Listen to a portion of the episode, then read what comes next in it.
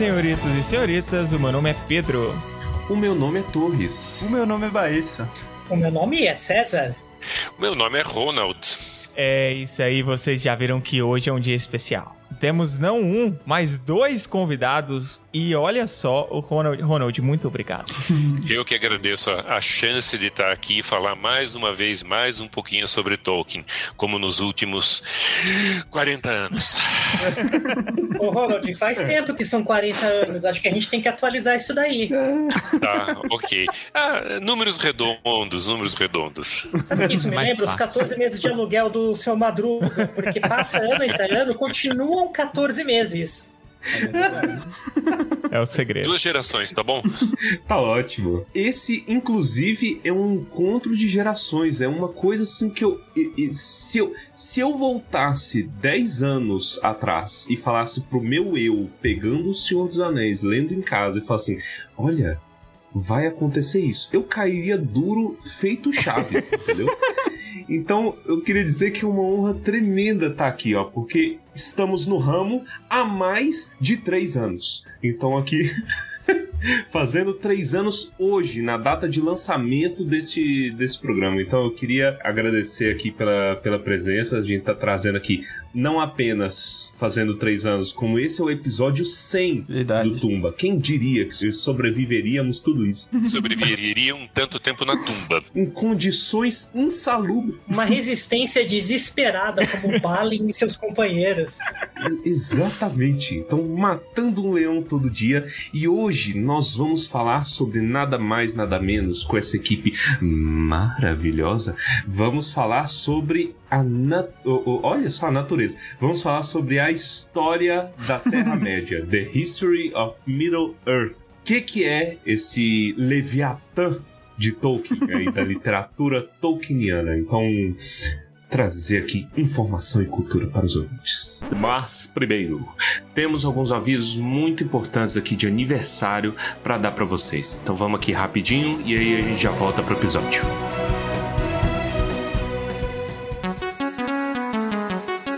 Bom, galera, hoje a gente tem o privilégio aqui de falar com Ronald Kinsey e César Machado aqui, esses maravilhosos. Muito obrigado, gente, desde já. É, por que, que a gente está trazendo, né? Estamos trazendo eles para falar sobre a história da Terra-média. Então, esse vamos descobrir que vamos destrinchar, afinal de contas, o que, que é esse livro de dezena de volume. Dúzia, uma dúzia de volume, né? Mas a gente quer falar o porquê, né? Afinal de contas, hoje é um dia especial, né? Isso mesmo! Hoje é aniversário do Tumba! Aplausos! Isso! É claro, é na data que esse programa está sendo lançado, dia 31 Sim. de janeiro. É a data de aniversário do Tumba. Isso aí. E. Cara, nada melhor do que receber pessoas tão relevantes para falar para conversar num momento tão especial. E não apenas isso, senador Pedro. Mas é, aqui eu, eu tô com essa, essa energia de angolano, peraí. Eu tô viciado em falar angolano do Jamba Connection. Mas é, não apenas isso, mas hoje é o episódio 100 do Tumba do Balim. Especialíssimo. Nem Caraca. se a gente tivesse combinado teria dado Não, se tivesse combinado teria dado errado. Isso. Verdade. Sim. E olha só, nós temos recadinhos da paróquia e tem uma coisa muito especial, porque vocês vão achar brega, vocês vão ver que esse programa tem umas coisas brega. Mas no aniversário do Tumba, quem ganha são vocês. Nós queremos pedir desculpas. Nós temos assinantes, pessoas maravilhosas do nosso coração Pessoas que estão carregando tumba nas costas, pagando a nossa hospedagem aí. Então, vamos presentear a galera que tem nos presenteado aí. Por quê? Porque até hoje, é, nossos, nossos apoiadores do PicPay, eles basicamente foram compradores de NFT, entendeu? que, que, que, eles pagam aqui para ser nossos mecenas e é isso. Então, dessa vez a gente quer presentear. Nós vamos fazer um grande presente a priori, né? E aí ao longo do ano, conforme a gente for, já que agora estamos conseguindo pagar nossas contas, né? então, é, a gente quer dar um retorno aí pro, pro pessoal também. E, inclusive, fazer isso aqui virar um clubinho do livro. Por que não, né? Incentivar a galera a, a ler. Mas, nessa data festiva, nós vamos fazer um sorteio para a nossa galera do PicPay. Né? Então, como vai funcionar? Qual livro que nós vamos é, sortear, é, meu caro Paladino Baessa?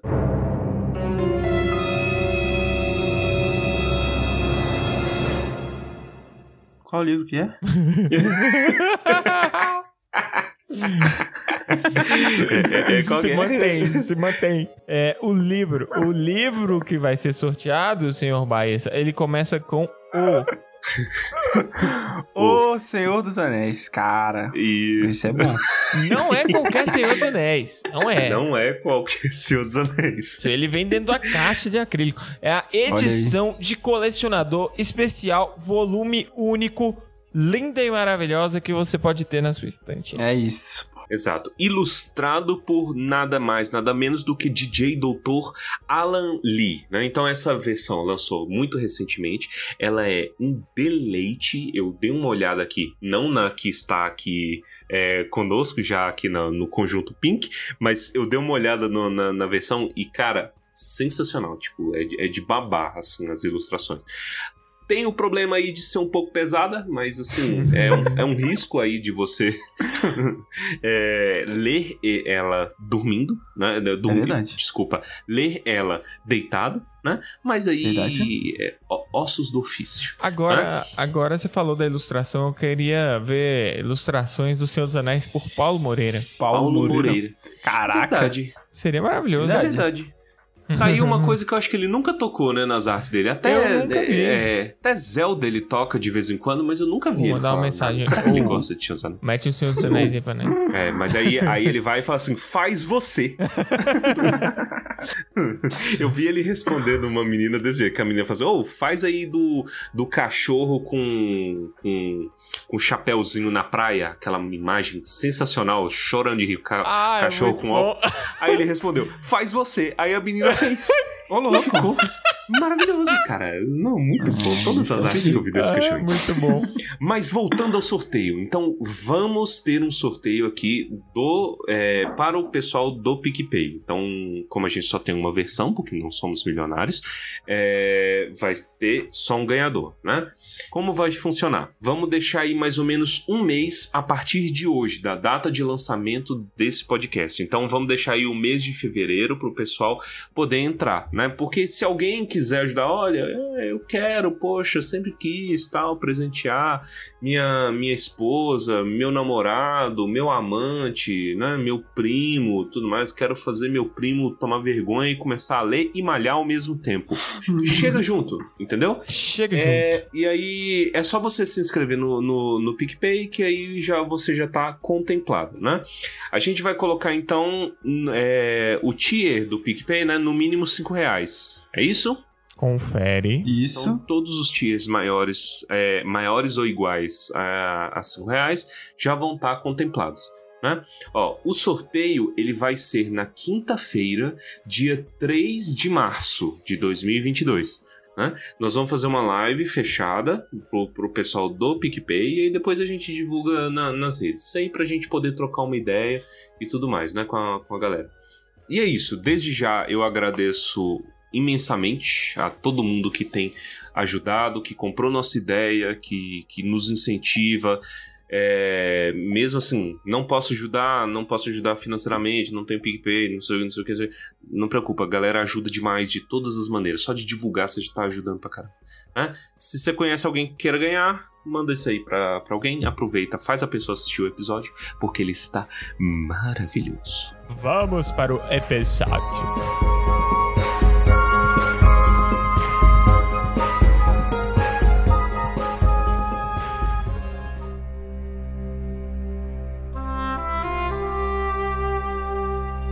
Leviatã, eu acho que é exatamente a, a, a palavra correta. É, é, é uma mistura de muitas coisas. Eu acho que a única coisa que se compara, talvez, eu, eu não diria nem a história da Terra-média, porque alguns disseram não, porque a natureza da Terra-média é o volume 13 da história da Terra-média.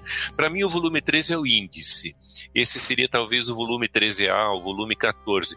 Talvez uma coisa que se assemelha um pouquinho à natureza da Terra-média, pessoal, seria o Contos Inacabados, que é um apanhado de coisas que não foram publicadas, que foram apanhadas pelo, pelo Christopher Tolkien e colocadas numa forma legível, mas que tem de tudo. No Contos Inacabados você lê sobre os Istari, sobre os magos, você lê sobre os homens Púquel, você lê um pouco sobre Númenor, você lê até uma história númenoriana, você tem ali o prazer de ver Gandalf conversando conversando com os hobbits e até com Gimli, dizendo como que ele conseguiu uh, convencer os anãos uh, a participarem daquela aventura do Hobbit.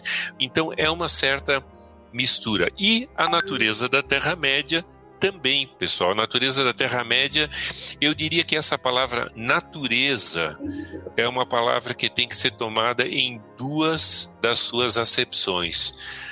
Natureza é, ao mesmo tempo, a essência da Terra-média, ou seja, o que, que é a Terra-média, que natureza que ela tem, de que uh, essência que ela é. E natureza é também a fauna-flora, ou seja, a mãe natura da Terra-média. Uh, é um livro que fala tanto sobre o que é que a Terra-média é, como como é que a Terra-média é fala uh, sobre uh, os animais, fala sobre a flora, fala até e de uma forma muito exaustiva sobre uh, os tempos de vida dos humanos, os tempos de vida dos elfos, quanto tempo eles levam para chegar à maturidade, quanto tempo eles levam para chegar à velhice, quanto tempo leva um elfo para criar uma barba, finalmente. Detalhes. Que, é detalhe, parece que o único elfo que se tem conhecimento que tinha uma barba, e o César pode me confirmar ou desconfirmar isso. Dois, Círdan. Quem além do Círdan? Segundo é o Mathan, o pai da esposa do Fëanor. É verdade, tinham... Martan. Mas eram elfos muito velhos e, enfim, eh, para que um elfo tivesse uma barba, ele teria que ser realmente muito velho. Então, elfos normalmente cara limpa, mais ou menos como eu. Eu, nas uhum. últimas horas, acabei de tirar a barba, agora, especialmente para essa conversa. Isso aí, resumão, o que é a história da Terra-média. Uhum. Muitas coisas ao mesmo tempo, a, a uhum. natureza da Terra-média. Natureza no sentido de a mãe natura, natureza no sentido de a essência da Terra-média. E eu acho que o César pode falar melhor que eu ainda sobre isso, dando uma boa complementada aí. Vou, vou só completar esse overview que o, que o mestre Ronald deixou. Quando ele falou contos inacabados, a gente tem que considerar o contos inacabados como um volume zero. Ou seja, em 1980, o Christopher Tolkien pegou um catadão de coisas que ele achou legal e ele falou: Cara, esse catadão de coisas ele vai complementar o Hobbit, vai complementar o Silmarillion, o Senhor dos Anéis, e vai fazer um pouco de liga entre todos. Mesmo que esses contos estejam inacabados, eu vou publicar. Uhum. Ele publicou e colocou diversos comentários dele unindo os textos, em especial quando você tem diferentes versões da mesma história. Por exemplo, quando você vai para Galadriel e Celeborn, é a parte mais complexa. Por quê? Porque nos uhum. contos inacabados, o, Christopher não sabia necessariamente se era a versão A, se era a versão B, se era a versão C. O que ele faz? Ele coloca todas as versões e comenta o que ele acha. Ele faz comentários desde o tipo de caligrafia que o Tolkien tinha naquela época, se ele escreveu aquele texto né, com calma uhum. ou às pressas, se foi num papel de pão ou se foi datilografado com calma. Enfim, várias, vários comentários que, apesar de parecerem muito estranhos, eles são indicativos do quanto aquele texto estava maduro. Vamos supor, se o texto versão A foi escrito com uma boa caligrafia e depois a versão B compreende quase tudo da versão A, mas tem pedaços rasurados e colocados a lápis com pressa, quer dizer que tudo daquela A vale menos aquele pedaço porque o Tolkien depois maturou e mudou aquele trecho. Se existir uma versão C que eventualmente seja datilografada, que era algo muito raro do Tolkien fazer, então a gente pode ignorar A e B e ir na C. A datilografia dava um caráter meio de definitivo à coisa, ou seja, está praticamente pronto. Hum, Exato. uhum. Então, ah, mas como que eu faço isso? É feeling e muita discussão com quem manja. Então, assim, você vai Uhum. conversando com esses doidos, tipo a gente, e a gente vai chegando, cara, olha, a versão A me parece coerente, mas quando a gente vai para a versão B, ele manteve quase tudo e mudou esse pedaço. Ah, então, então a gente pode considerar que é uma A com um enxerto de B. Beleza. Encerrou. Quando a gente vai para a versão C, en- então essa hermenêutica, que é um filtro, a hermenêutica é um filtro.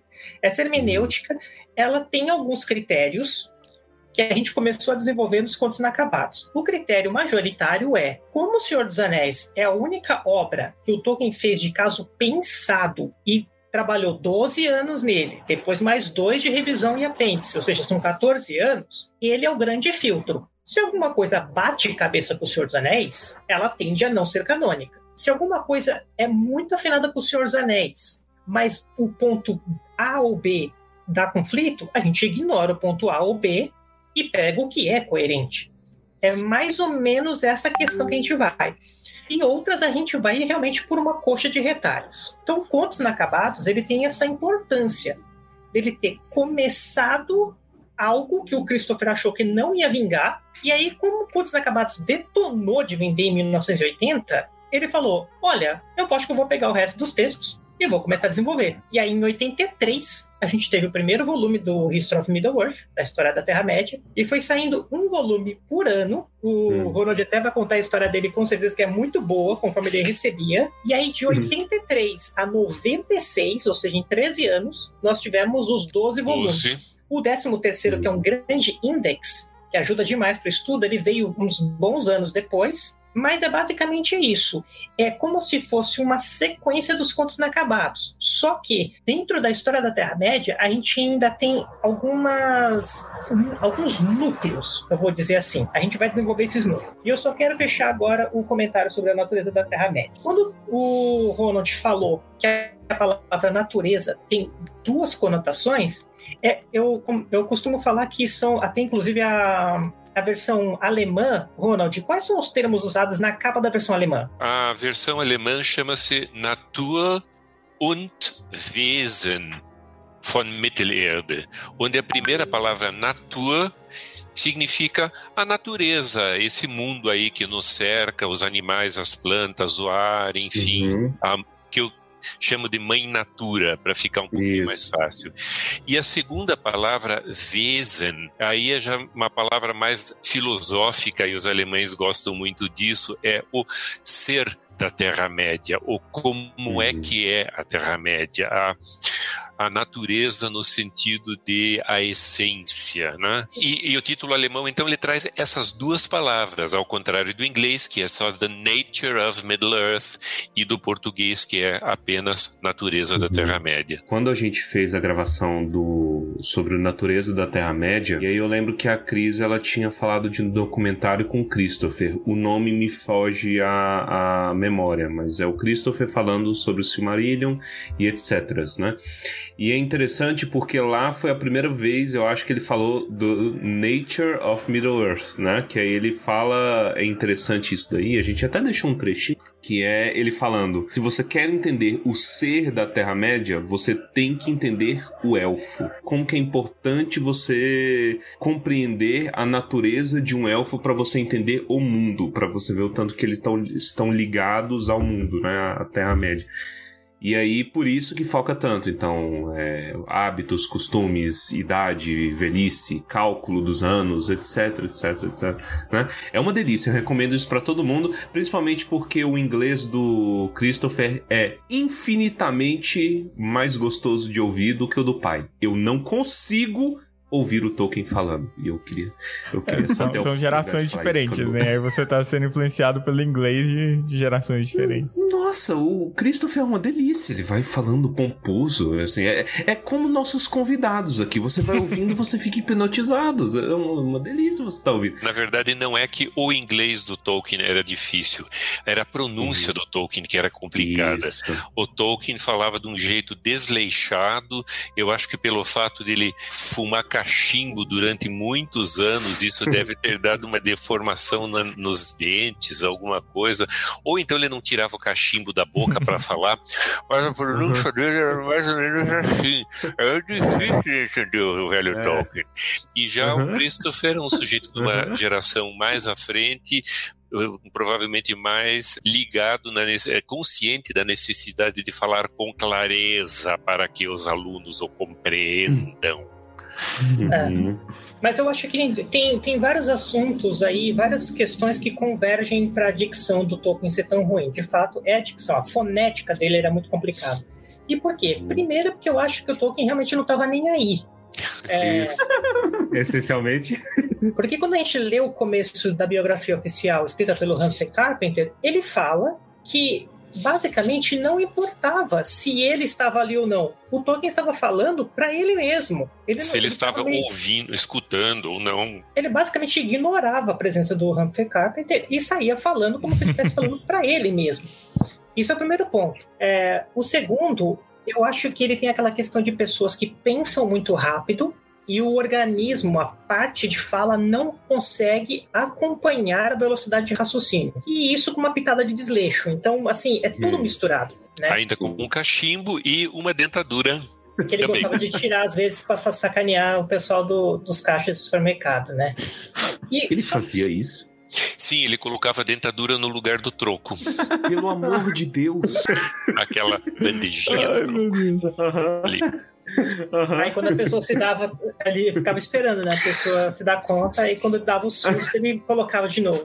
Essa pegada. E para fechar o raciocínio da natureza da Terra-média, como os alemães fizeram essa questão do, dos, do título ser maior, né? Ou seja, indicar a essência e a natureza, é basicamente o seguinte: quando você lê a natureza da Terra-média, você está lendo sobre o corpo da Terra-média, o que é tangível, a Terra, e você está lendo sobre o espírito, ou seja, tudo aquilo que tem a ver com a metafísica, tudo o que realmente permeia, que está no espírito dela. E por isso que é importante você entender os elfos, porque os elfos tinham seus espíritos atados à Arda.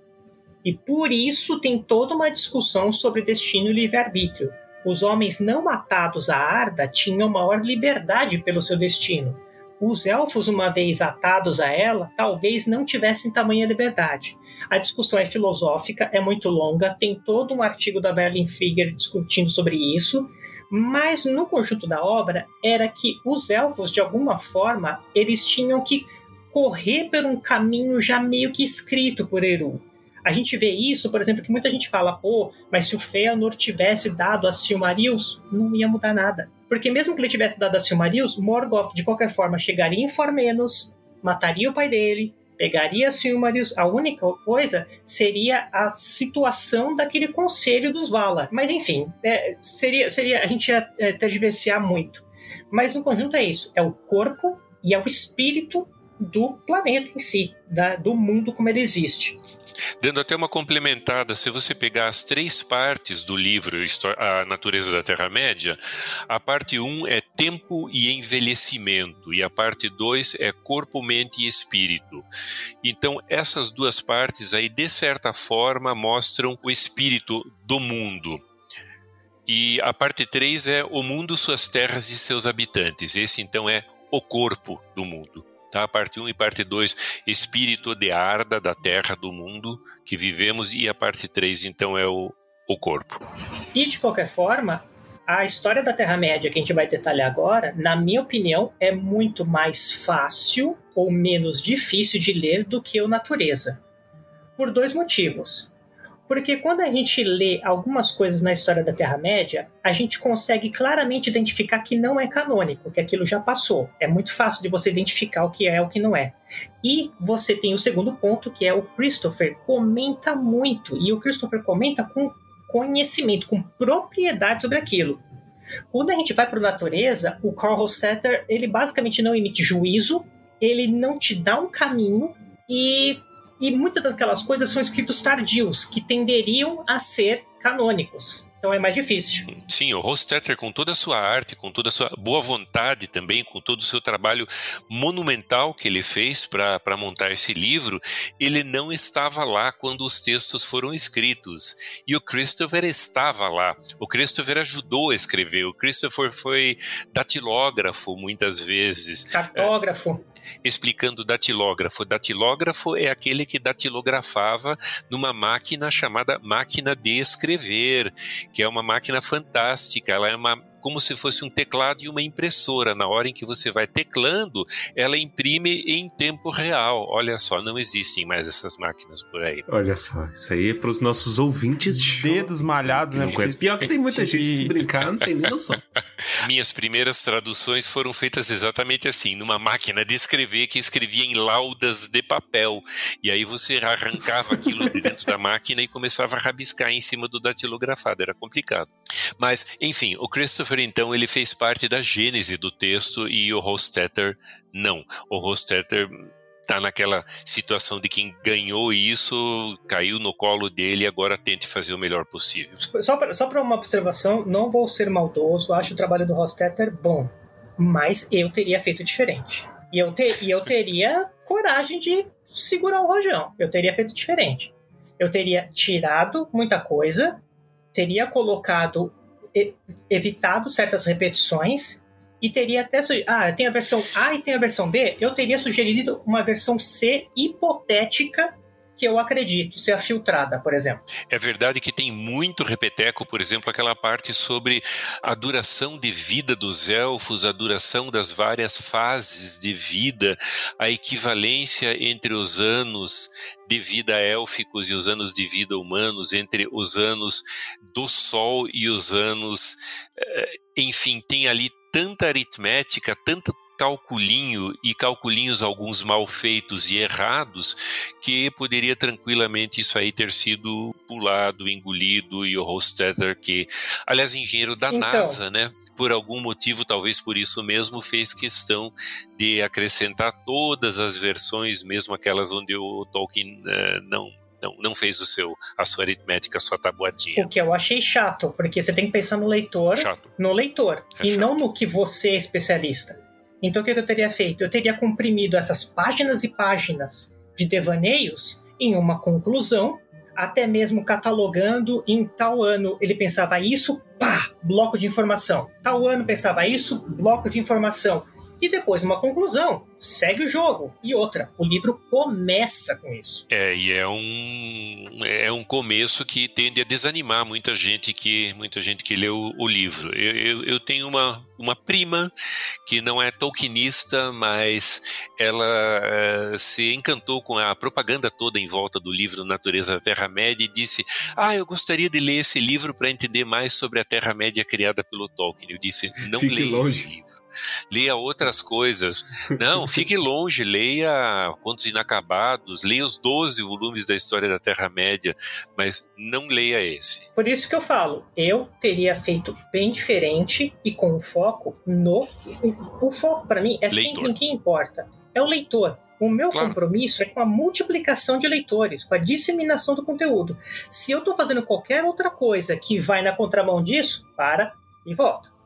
É, eu acho que o foco no leitor é importantíssimo. É uma coisa que eu faço no meu ofíciozinho de tradutor também.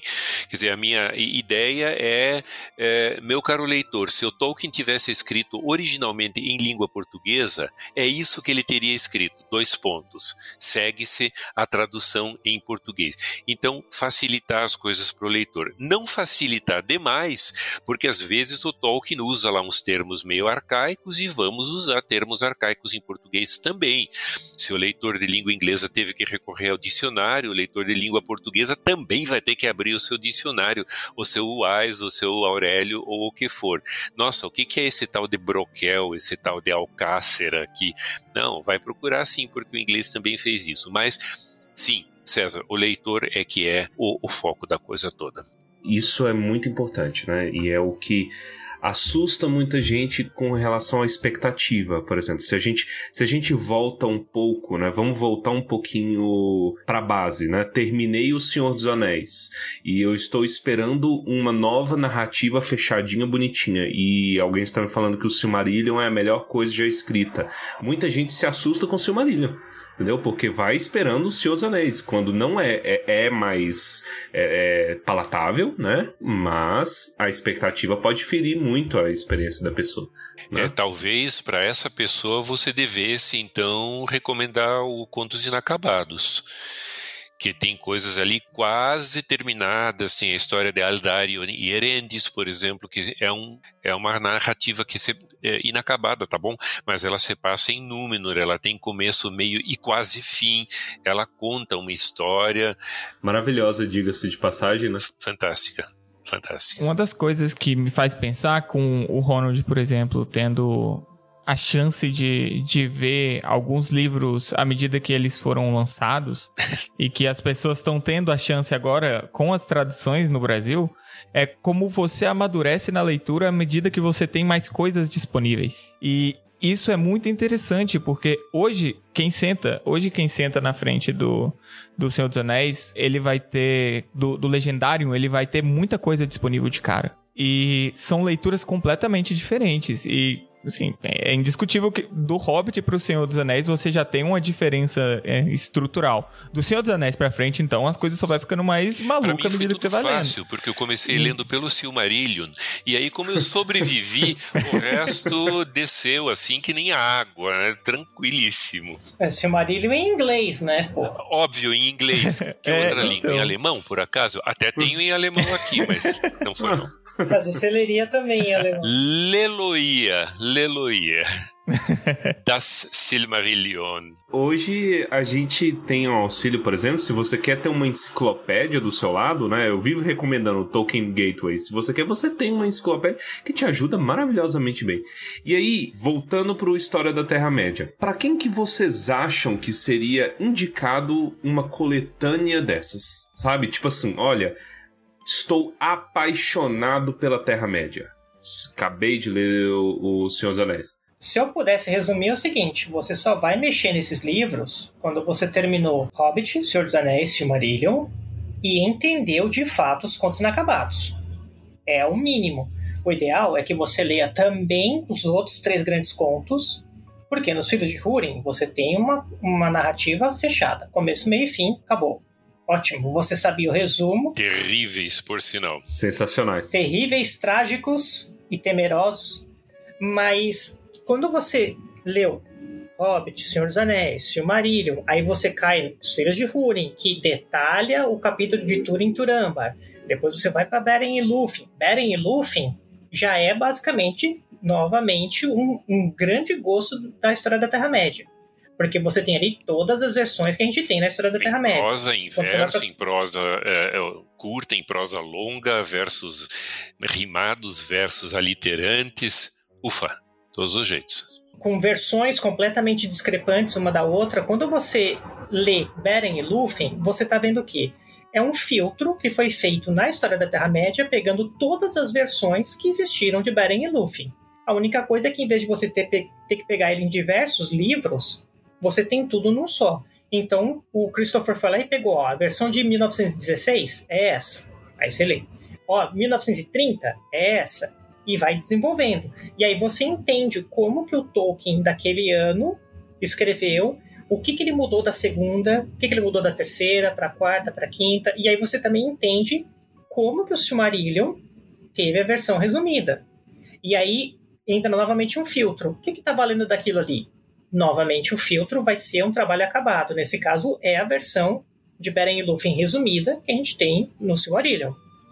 O que, o que for conflitante com ela não vale. O que conversa tende a ser canônico. E tem versões ali dentro que você pega uma vírgula que vale na primeira versão, duas vírgulas na segunda versão. Só que isso vai deixando a história original um grande corpo, porque você vai acoplando detalhes nela. Por exemplo, na versão original você não tem a cor do pelo do Juan, mas na versão em, em poesia fala que é cinzento, tá valendo. É muito curioso, vale um comentário que foi feito por, eu não me lembro quem, mas o César provavelmente pode me dizer, uh, quando saiu o Silmarillion, algum jornal britânico escreveu: Vejam. The Guardian. The Guardian, exatamente, The Guardian. Veja como um homem, em pouco mais de meio século, se tornou o equivalente criativo de todo um povo. Então é como um povo que está escrevendo os seus mitos, ou não está nem escrevendo, está contando os seus mitos, os bardos estão ali propalando esses mitos, e cada um, cada bardo conta essa história de uma forma um pouco diferente. Qual é a versão final e definitiva da Guerra de Troia? Não sabemos qual é a versão final ou definitiva do Crepúsculo dos Deuses na mitologia nórdica. Não existe uma versão final e canônica E o Tolkien era exatamente o equivalente de um povo ele era vários bardos ao mesmo tempo, ele era o Tolkien de 1914 e o Tolkien de 1963, é, recontando a mesma história basicamente, basicamente, mas não em detalhes. Exato. Então, quando, quando você constrói isso, quando você constrói essa leitura com todos os nove livros, tirando, vamos tirar a natureza, vai, mas não, com todos os nove, porque a natureza está é, tá além disso.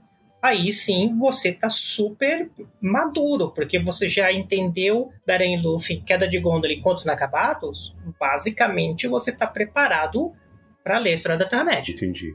Olha, eu, eu queria pontuar apenas que eu acho que essa foi a melhor definição que eu já ouvi sobre Tolkien na minha vida, que ele é um povo inteiro em um homem só.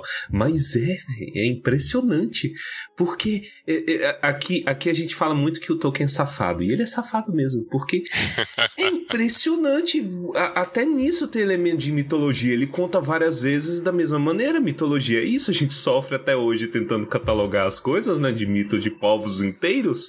Ele conseguiu até teorizar a própria atividade dele. Se você pega o ensaio sobre contos de fadas, por exemplo, e se você pegar ao mesmo tempo o Ferreiro de Bosque Grande, é, um deles é teórico, o outro é uma narrativa, mas os dois falam sobre a relação entre o homem e o fantástico, entre o homem e o maravilhoso, que é exatamente o que ele estava fazendo. Então ele descreveu o próprio ofício dele de duas formas diferentes, uma delas eh, bastante acadêmica e a outra bastante fácil de ler, porque finalmente é, é uma narrativa, é uma historinha, uma historiona, não sei.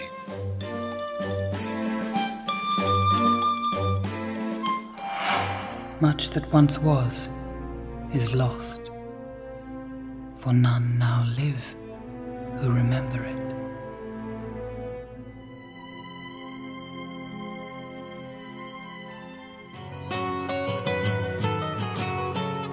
Pegando esse gancho do, do Ronald, o que ele falou de fato é um complemento biográfico do Tolkien. Quando a gente lê a biografia dele do Humphrey Carpenter, a gente entende um relato. Mas quando você lê Ferreiro do Bosque, é, do Bosque Maior agora, né? Bosque Maior. Que era Ferreiro de Bosque Grande, agora Ferreiro do Bosque Maior. Quando você lê Folha de Cisco, que era antigo Folha de Migalha, quando você lê The Lost Road, volume 5 da, da, da história da Terra-média, todos esses livros eles têm complementos biográficos. Assim, você lê o Tolkien falando dele mesmo sem admitir que está falando dele mesmo. Ele é este ou aquele personagem. Então você tem ali, quando o Ferreiro está andando por Féria, é o Tolkien andando por Féria quando você tem o pintor ali, o, o Cisco, que nunca termina a própria obra, é o Tolkien ali.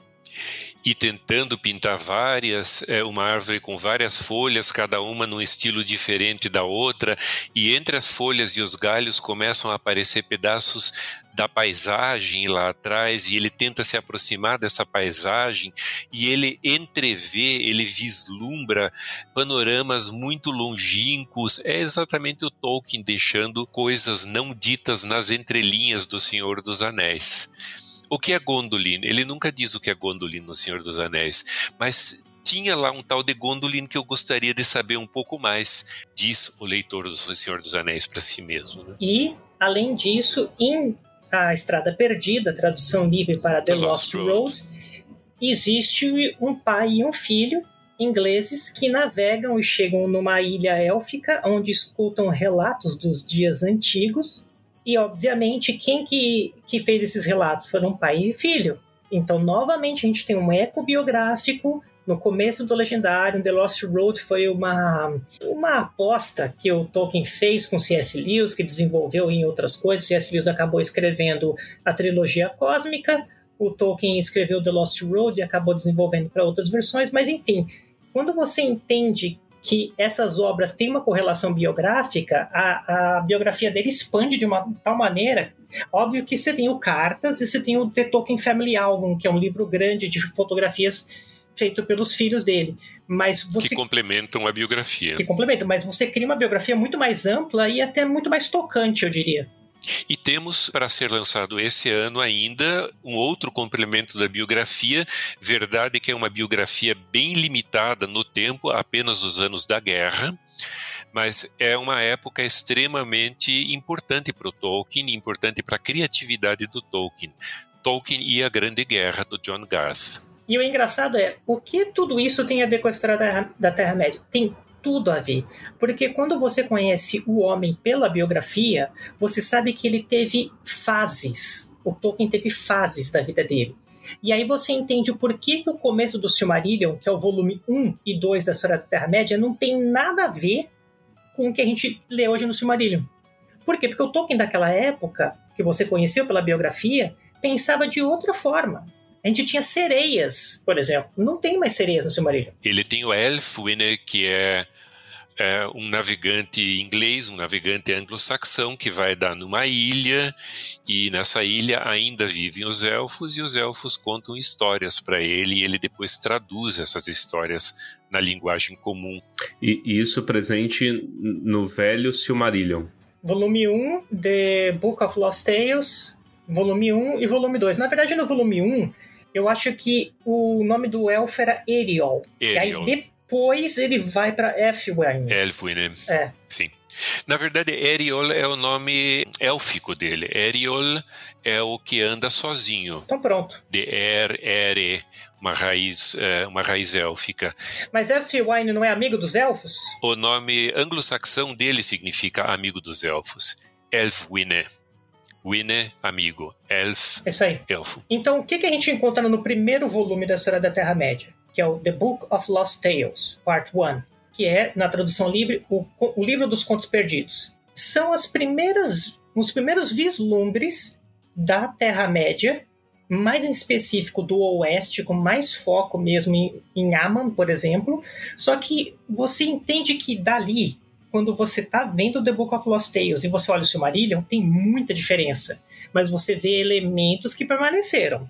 E ali você encontra um homem navegante inglês que por acaso chega numa ilha e começa a escutar as histórias dos elfos. Por isso que é o livro dos contos perdidos. Com ideias que não sobreviveram depois, é, canonicamente, por exemplo, ele chega no chalé dos sonhos perdidos, que é uma casa que é muito pequena e quando você abre a porta lá dentro é muito grande e tem salões imensos e lá dentro estão os elfos. Ainda não aqueles elfos que depois ele chegou a, a, considerar como ridículos, não aqueles elfozinhos, já são os elfos finais, mas ainda com algumas características muito folclóricas, eh, muito estranhas. Não são os elfos canônicos que nós conhecemos e amamos. E odiamos também alguns uhum. deles. Feanaro, Feanaro. O que a gente conhece do The Book of Lost Tales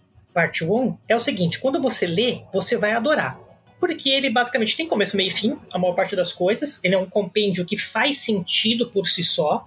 E você se diverte muito. Mas você pensa, nossa, se o Tolkien tivesse seguido nisso, ia ter gerado um efeito em cadeia totalmente diferente. Um efeito dominó, né? Ia, ia ter feito um outro Silmarillion. Então, o que, que eu gosto de ver? Quando eu leio o The Book of Lost Tales, tanto a parte 1 quanto a parte 2, eu me divirto pelo que ele é, como um embrião como as primeiras esculturas que deram a experiência para que o Tolkien pudesse fazer depois a escultura final com a técnica que ele aprendeu no, naquela ali, mas não necessariamente com o mesmo material. Muito bom. Perfeito. Cronologicamente, eles seriam os ras... grande parte seriam os rascunhos dele durante a guerra. É, praticamente na época da guerra, assim, um pouco antes, um pouco depois da guerra, mas é, praticamente circunscrito Uhum, aí aos anos interessante. 14 a 18. Por exemplo, a maior parte disso foi escrito na enfermaria de guerra, e tanto que o Tolkien estava tão fraco que a maior parte do The Book of Lost Tales, o Part 1, ele foi passado a limpo pela Edith, a esposa dele. Então ela pegou um caderninho, escreveram na frente, que era o The Book of Lost Tales, e a Edith passou a limpo. É um embrião que nós devemos aos piolhos da França, vocês sabem disso, claro.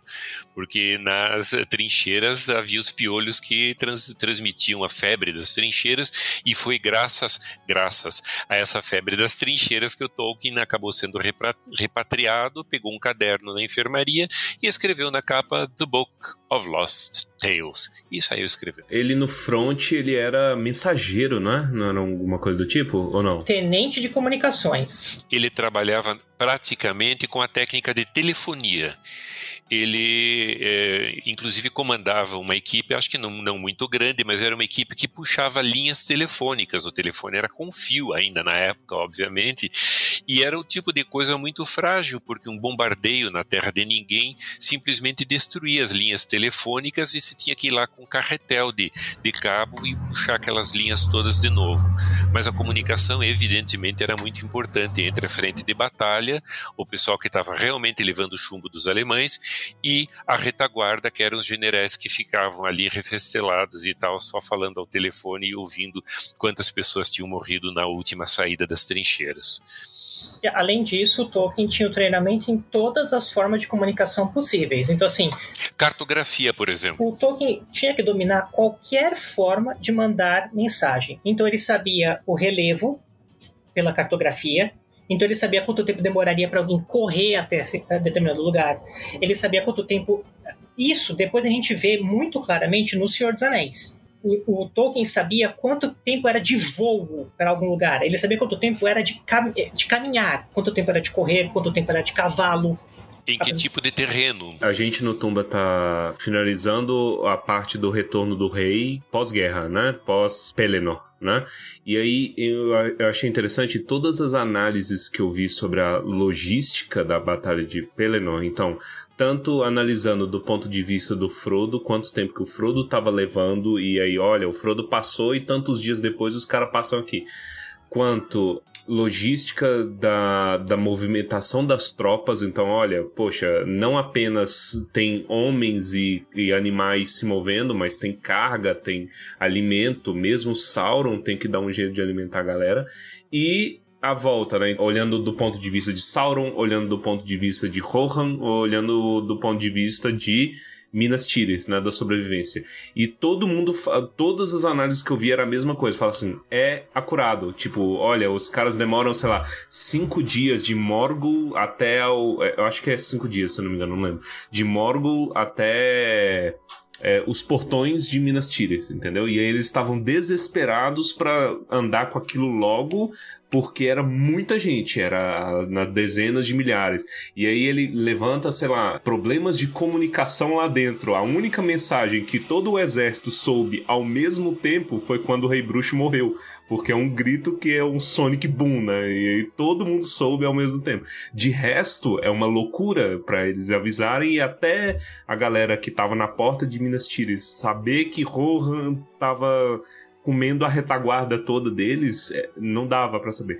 Todos esses detalhes, é nos detalhes que a coisa fica maravilhosa, né? E aí eu só vi elogio, tipo, numas análises dessas. Eu posso deixar linkado no site, se algum ouvinte quiser também é, ter acesso, porque é, é bem extenso, inclusive, sei lá, eu acho que são uns seis postagens de blog sobre logística de, de, dessa batalha. Vou deixar lá também. Este ouvinte gostaria de ler isso com detalhe. Ô, Ronald, talvez seja até do The Lord of the Rings, do Project. Como que era mesmo? Aquele do, do Project, que era... É, é um norueguês, se eu não me engano, muito, que fez um monte de análises estatísticas dos livros e dos personagens, idades de hobbits, eh, distâncias percorridas, mapas, contagem de palavras em cada capítulo do Hobbit e do Senhor dos Anéis. Ele fez estatísticas eh, louquíssimas. Ele até fez estatísticas mostrando que as datas, os anos de nascimento dos hobbits, de preferência terminavam em número par e não em número ímpar.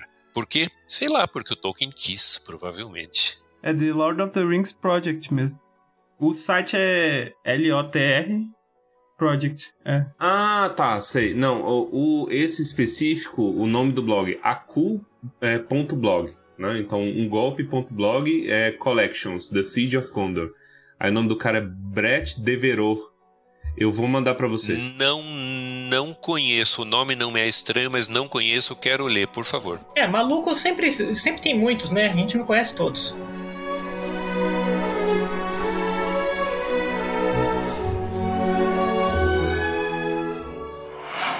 Much that once was is lost, for none now live who remember it.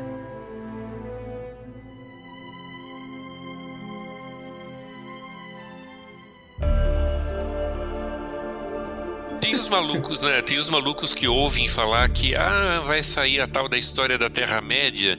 E é nos anos 80. Não havia, creiam, não havia internet, não era possível você se comunicar instantaneamente com uma pessoa na outra, é, na, na, do outro lado do mundo. E tinha lá o Julian Bradfield, que ainda é meu amigo, hoje ele é meu amigo no Facebook também, mas ele era meu amigo por correspondência. A gente se correspondia, inclusive, escrevendo em inglês em Tengwar. É, ele tinha uma caligrafia em Tengwar muito boa, a minha era meio, meio marreta, mas não importa, a gente se comunicava e ele disse, olha, parece que vai sair aí o primeiro de uma série talvez de quatro ou de cinco volumes aí da história da Terra-média, coisa que eu já tinha ouvido do do Unwin, é, que era o, o, o editor-chefe da, enfim, da Alan Unwin na época. Uh, o, o Christopher Tolkien havia revelado a ele que talvez três ou quatro volumes com análises mais detalhadas iriam sair. Bom, uh, ouvindo que a coisa ia sair, eu ativei o meu amigo uh, Julian Bradfield lá na Escócia e disse para ele: compra para mim. Ele disse: eu posso comprar se você me mandar dinheiro. Aí eu mandava dinheiro para ele, notas de dólar disfarçadas dentro de cartas com papel carbono Preciso explicar o que é papel carbono, pois é, também não se usa mais. Mas com papel carbono dobrado, as notas dentro do papel carbono, para que não houvesse aquela transparência quando você coloca o envelope contra a luz. E eu mandava então para ele, e uma, uma uma por ano, uma vez por ano. Então ele me mandava um volume da história da Terra-média. Isso então aconteceu durante 13 anos seguidos.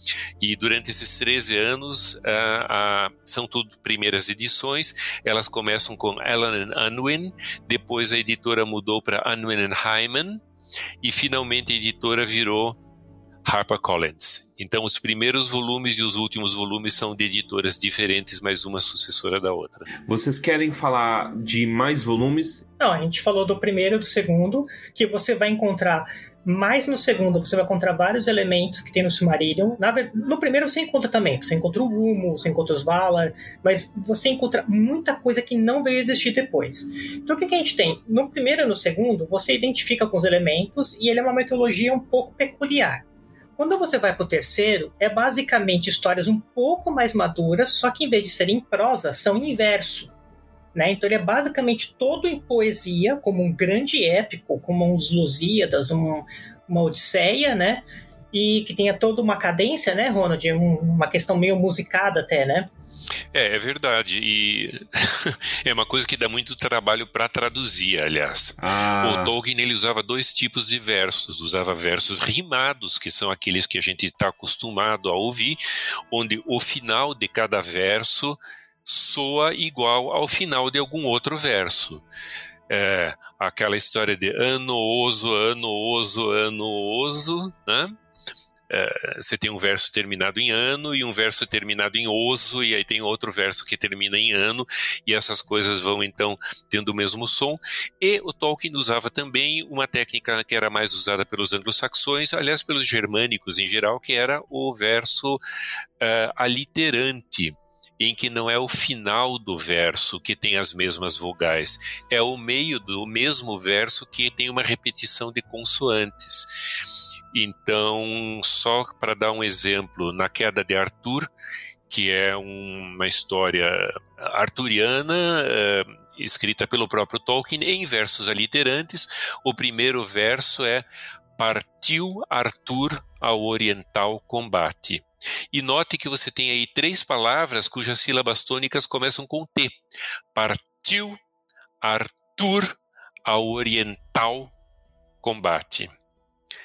O final do verso não rima com nada, mas dentro do verso você tem essa consoante batendo tá, tá, tá. Partiu Arthur ao oriental combate. Esses dois modos de versificação, o rimado e o aliterante, são usados pelo Tolkien a partir, justamente como disse o César, do terceiro volume da história da Terra-média, e contando aí Beren e Lúthien, contando os filhos de Húrin, contando outros épicos. A queda de Gondolin. A queda de Gondolin também, claro. O que a gente tem, esse livro chama The Lays of Beleriand, que numa tradução livre seria As Baladas de Beleriand. E aí, essa literação, ela é, por exemplo, a gente vê que o Tolkien usava muito isso em nomes ou em certas brincadeiras inseridas na prosa. Por exemplo, Bilbo Bolseiro de Bolsão. Entendeu? A gente via essa repetição. Bandobras berra touro. Então, é Bela Dona Mira Bela. Bela Dona, Dona Mira, Mirabela. São as três, Isso. as três admiráveis filhas do velho Tuque. Bela Dona, que era a mãe do Bilbo, e a Bela Dona, Dona Mira, Mirabela, as irmãs dela. É cíclico. Então, é, o Tolkien, ele se divertia. Depois que ele terminava de fazer isso, eu aposto que ele dava uma risada, sabe aquela canto, assim, rosto, sabe? Aham. Ele tipo, ai caramba, consegui. Isso aqui, isso aqui ficou legal, é eu gostei desse. Aqui, né? Exato. É. Nossa, essa, essa aqui ficou legal. É tipo, por isso que eu falo que o, o Tolkien, o C.S. Lewis, eles eram nerds, nerds raiz mesmo. Porque hoje a gente se diverte vendo o universo da Marvel. Cara, eles se divertiam vendo o universo do Kalevala, da Finlândia, o universo de outras coisas, e eles gostavam dessa sonoridade, dessa cadência. Então, o que a gente vai encontrar na História da Terra-média? Volume 1 e 2 são o Silmarillion antigo, o Silmarillion protótipo. No 3, a gente vai encontrar o Silmarillion protótipo um pouco mais avançado em verso. No volume 4, é, a gente vai no Shaping of Middle-earth, que é o tradução livre seria o que moldando a É. Terra-média. O moldagem da Terra-média, o plasmar da Terra-média, sei lá. A gente já Formação. começa com textos, isso, com textos dessa formação que são elementos desses três volumes já um pouco mais maduros. Um Tolkien de anos à frente. Aí no volume 5, o The Lost Road, a gente tem um catadão de coisa. Ele é um volume um pouco perdido na história da Terra-média ali, mas ele é um catadão, é uma época de transição. Por que transição? Porque aí o volume 6, 7, 8 e 9 são os rascunhos do Senhor dos Anéis. Que o volume 6 é o The Return of the Shadow, o, o Retorno da Sombra, que é mais, mais, mais ou menos o protótipo da Sociedade do Anel. The Treason of Isengard é o protótipo das duas torres. The War of the Ring e o Sauron Defeated é basicamente o Retorno do Rei. Ou seja, você está vendo os rascunhos. Só que, em especial no começo, é muito engraçado porque, por exemplo, não existia o Aragorn. O Tolkien ele falava que estava descobrindo a história. A história existia, ele só estava cavucando. Ele, ele é um historiador da Terra-média. Ele estava ali tentando entender. E na primeira, uma das primeiras versões, por exemplo, a gente tinha o Trotter, que era um Hobbit. hobbit, guerreiro, virado no giraia, sangue no zóio, que tinha os pés queimados e ele usava até uns tamancos de madeira. Que ele era muito badass, assim. E aí depois o Tolkien entendeu que a pegada dos hobbits não era muito guerreira, né, Ronald? Não, não era. Inclusive o senhor Bingo, Bingo Bolseiro, Que era o Frodo. que era o Frodo. E aí o, o Tolkien ele foi descobrindo, então você vê o Bingo, você vê o Trotter e algumas coisas não fazem muito sentido. De repente, o Trotter sai de cena, entra um, um guardião, um errante, e o, e o Tolkien tá tentando entender quem é esse cara. Aí o, o Corey Olsen, o The Tolkien Professor, ele diz que ele identifica, e eu acho isso genial, isso é o que a gente fala quando um cara é um Tolkienista mesmo, quando ele domina o que ele está falando.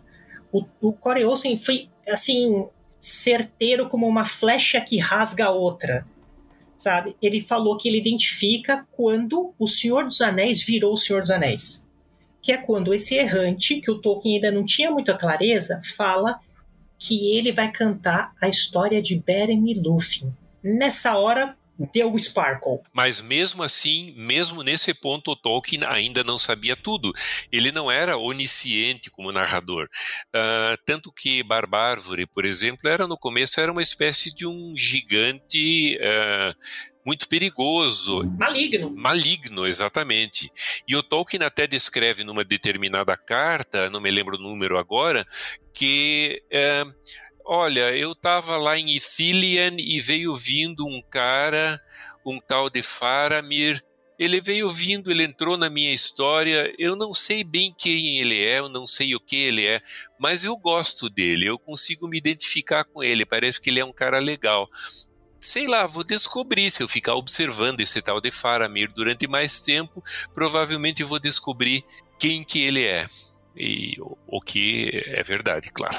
E a gente, e a gente vê que o Tolkien ia se descobrindo, porque nesses é, rascunhos do volume 6, 7, 8 e 9, a gente identifica que ali está o miolo do Senhor dos Anéis, mas não é o Senhor dos Anéis. Só que você vê as partes que foram mantidas, você vê as partes que deram um lapso e de repente modificaram por completo. O Barbárvore é um ótimo exemplo disso. O que, que é ente em anglo-saxão? Gigante. É gigante ele sabia que os seres tinham que ser grandes. E aí ele tirou a ideia do gigante ser mal para transformar ele num gigante, uma outra conotação. E aí você vê, e, e, e, pouca gente consegue entender isso, mas essa é a beleza. Quando a gente vê o processo de construção, é, é eu sempre tento trazer isso próximo de alguém, mas vamos supor assim: se você é um músico, isso é muito fácil de entender. Você sabe que quando você vai compor uma música, você começa com uma progressão de acordes e daqui três dias a música tomou o caminho dela. Ela manda em você. Você segue as notas. Ela tá rolando lá na sua orelha. E é, é, talvez, talvez quem mexe com culinária, quem mexe com outras coisas, entenda isso. E aqui eu tenho até uma pergunta para vocês. Que, assim, quando você fala do processo de criação, quando você fala, por exemplo, de você ter uma história da Terra-média de rascunhos, significa que o Tolkien ele teve um luxo. Ele teve o luxo de descartar coisas e reescrever. E o único motivo real dele ter esse luxo, dele ter tido o tempo que ele teve para chegar no nível da história que ele teve, é porque ele não tinha ninguém com um pedaço de pau batendo na cabeça dele, falando entrega amanhã, entrega amanhã, entrega amanhã, né? É verdade. Eu não sei como ele conseguiu mesmo esse luxo, mesmo sem o pedaço de pau, mesmo sem o porrete atrás ou a cenoura na frente, é, mesmo sem nenhuma dessas coisas, eu não sei como ele teve tempo, tendo quatro filhos, tendo uma esposa, tendo muito trabalho na faculdade, e é muito trabalho. O casal 20 dos estudos tolkienianos, a Christina Skull e o Wayne Hammond, escreveram um livro deste tamanho, detalhando a vida do Tolkien nos anos principais, praticamente dia a dia, dizendo hoje ele teve uma reunião uh, da faculdade.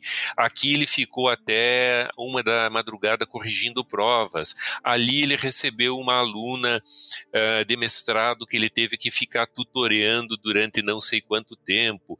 Então, mostrando como era cheio o tempo do Tolkien no dia a dia. Eu não sei como ele conseguiu se tornar o equivalente criativo de um povo, não só em 50 anos, mas em, em apenas 50 anos, mas muito entrecortados, com família, com chatos, com, com, com é, bebendo cerveja com C.S. Lewis e, e, e, sua turma. Complicado isso. É, o, o, Tolkien era um procrastinador por natureza, né? Então, assim, é, eu, eu acho tem, tem dois motivos para ele ser procrastinador. O primeiro é porque eu acho que isso, sem ele perceber, ajudava no processo criativo dele. E o segundo é que o, o Christopher Wiseman, que é um dos amigos dele, que basicamente foi o único que sobreviveu à guerra junto com ele do, do TCBS, ele fala, é, quer dizer, ele fala não, ele é citado na, na biografia do Humphrey Carpenter, dizendo que o Tolkien nunca terminaria o Silmarillion, porque o Tolkien meio que tinha medo de ficar sem esse mundo. Então o Tolkien, como um processo de se prender ali dentro e ficar naquela, naquele lugar seguro, ele não terminava. Entendeu? Então era um negócio meio inconsciente, assim, e eu acho que o Christopher Wiseman tem, tem grande razão. E, por exemplo, eu tava lendo um trecho da biografia dele e aí de, ele chegou a, a patente na é palavra, mas tipo assim, ele, ele, ele ganhou altas honrarias lá dentro de Oxford, né, na, na universidade. E aí eu fico pensando, aí é interessante, né, eu tava pensando assim, mas por que que ele ganhou? Será que foi por Senhor dos Anéis? Aí eu fiquei lembrando, assim, não, mas ele era um professor, ele ensinava pessoas lá. E aí eu esqueço desse detalhe, assim, ele era uma pessoa normal, ele trabalhava, né? E, e, e, muito bem, por sinal, né? Para chegar no, no, no status onde Mas diz que em 54, é. quando começou a sair O Senhor dos Anéis, alguns dos colegas de faculdade dele disseram: Ah, já sabemos então o que você ficou fazendo no seu tempo livre. E por que foi ah. que você não ah. entregou tal ensaio, ou tal estudo, ou tal uh, artigo acadêmico? Ah, era isso que você ah. ficava fazendo, né? Tá certo. Significa, é, minhas notas, você atrasou meu semestre para escrever livrinho. Os próprios é, Inklings, os, os, amigos dele, né, com quem ele ia tomar cerveja, não só o C.S. Lewis, mas, mas outros também, uh, e para quem ele lia os textos dele, até se impacientavam às vezes, e diz que um deles é, quando Tolkien foi ler mais um pedaço da queda de Gondolin ou de Beren e Lúthien ou qualquer coisa, falou, oh no, not another fucking elf. Rolou um estresse mesmo, a galera não gostou muito. Mas a gente sabe que a gente só tem o Senhor dos Anéis porque o C.S. Lewis meio que instalou o chicote mesmo. Se não fosse C.S. Lewis, não teríamos o Senhor, o Senhor, dos Anéis. E se bobear, a gente nem teria o, o, Hobbit com tamanho polimento. Porque no final do Hobbit, o C.S. Lewis ainda empurrou o Tolkien. É verdade. E a gente sabe que é da natureza do C.S. Lewis ser muito prolífico, né? Ele fazia, o C.S. Lewis espirrava ali. Sim, o Tolkien tinha dificuldade em, às vezes, editar um livro. Enquanto isso, no mesmo tempo, o C.S. Lewis estava editando, publicando quatro livros de, de Nárnia, né? Aliás, tem um filme, tem uma filme biografia do C.S. Lewis chegando aí. The Most Reluctant Convert, ou Convertido Mais Relutante. Qual é a previsão? Não sei. O filme parece que está pronto é, e ele foi rodado colocando no. Já foi. Já, já, né?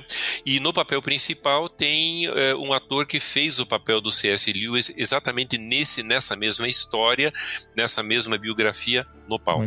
Já era do teatro. Já era do e teatro. aí a, a, peça de teatro desenvolveu para um filme. Ele estreou no Reino Unido, nos, nos Estados Unidos, mas em poucas salas, porque é um filme não é independente, mas é. E ele é pequeno, é uma produtora pequena. Então, assim, se ele vai ganhar circuito, talvez ele chegue no Brasil em mostras de cinema. Não acho que ele vai ganhar circuito. Agora, o ator tem a cara do C.S. Lewis quando velho. Lembra? É o próprio. O que não se pode dizer do filme Tolkien, dessa cinebiografia, em que, francamente, eu acho que o ator não tinha a cara do jovem Tolkien. Pegaram um ator, eu acho que para vender o filme, na verdade. O rapaz lá é famoso. Possível. É, o Nicholas Holt. É. Ele é muito bom, ele é excelente ator, Sim, por sinal, mas... Não... E aí, quando a gente vê esse desenvolvimento do Senhor dos Anéis, você entende é, o quão lapidado ele foi. O Tolkien, de fato, fazia muitas versões. E por que, que ele não terminou seu Silmarillion? Por que, que ele não fez muita coisa? Porque ele tinha um processo de reescrita chamado processo de ondas. O que quer dizer?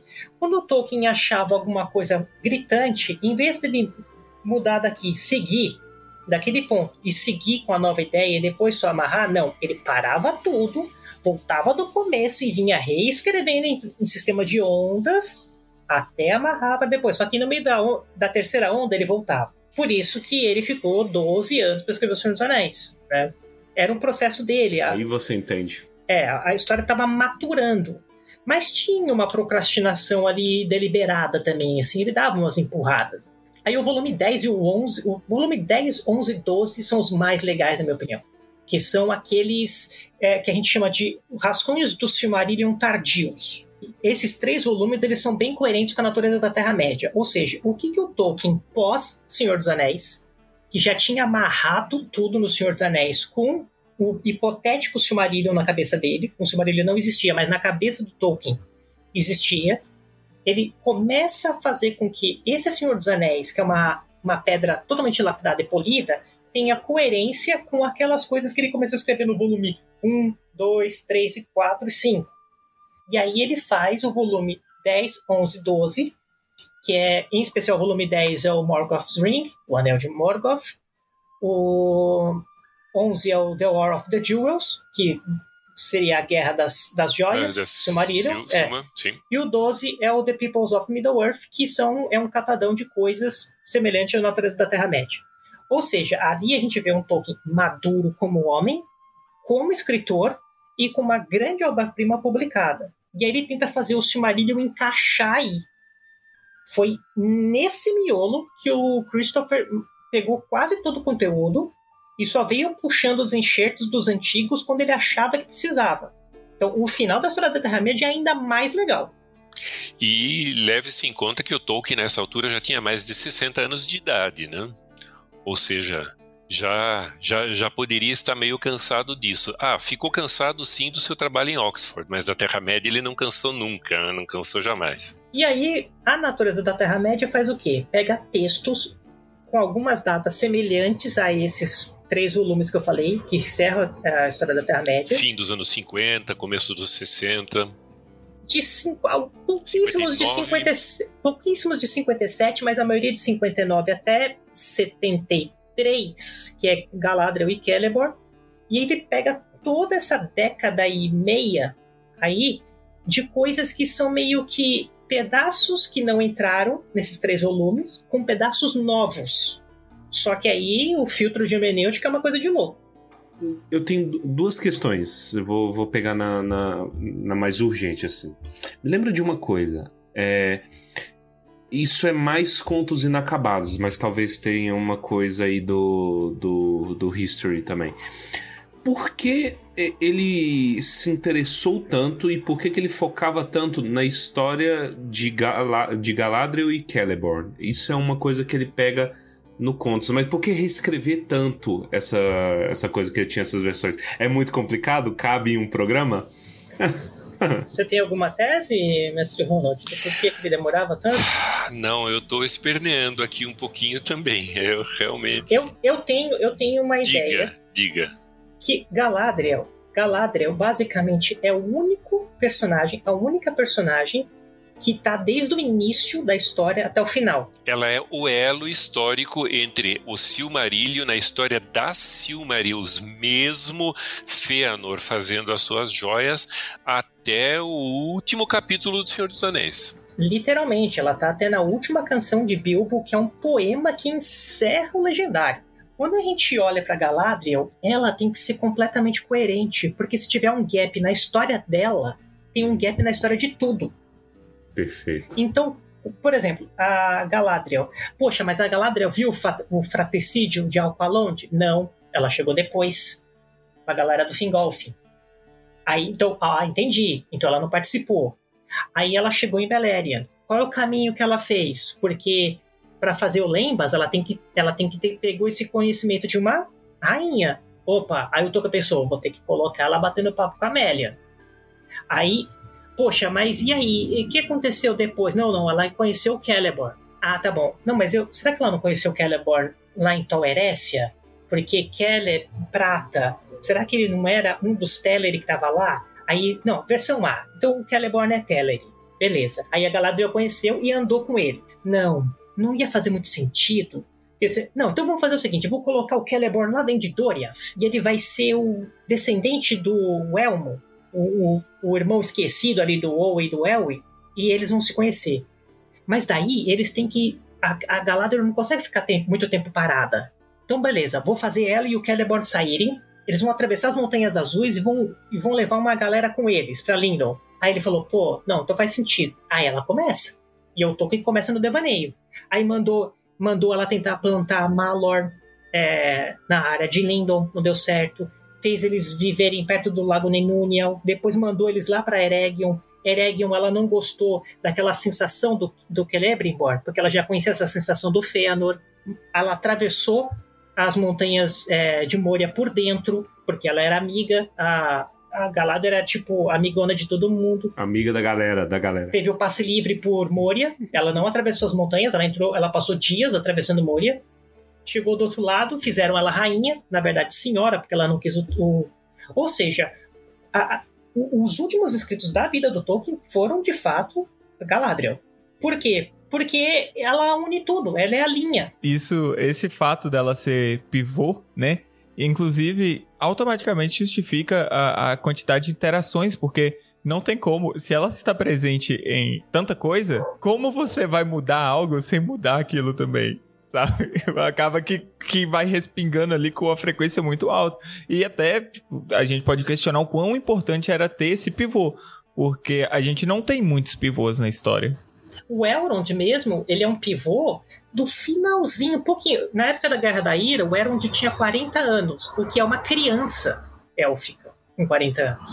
Porque é aos 100 anos que o elfo realmente se torna um elfo adulto e completo. Então, assim, com 40 anos, ele não lembra quase nada da Guerra da Ira.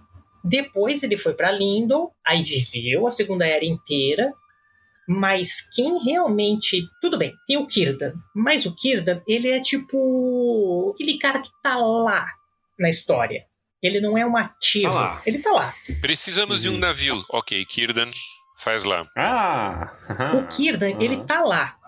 Agora, o Elrond, ele participa ativamente depois em Hobbit e no Senhor dos Anéis, mas não no Silmarillion. Agora, quem participou em tudo mesmo, a gente pode dizer é Galadriel, Círdan, só que totalmente Ausente. ausente, né? E o Elrond. Esses seriam os grandes, as grandes conexões. E o Sauron, claro. Né? Daí os anéis, por exemplo, porque Daí os dar anéis, os anéis para esses pontos chaves da história, né, como um todo. Ah, É verdade. bom. Muito interessante. Então, eu acredito que era por isso que ele não terminava, porque ele queria chegar numa solução perfeita para isso. É, muita gente tem dúvida, mas eu não tenho dúvidas. Eu acho que a versão que tem maior coerência com tudo é o Celeborn, de fato, sendo um príncipe de Doriath. Um príncipe adjacente, não daquela. Quem é a grande princesa? É Lúthien.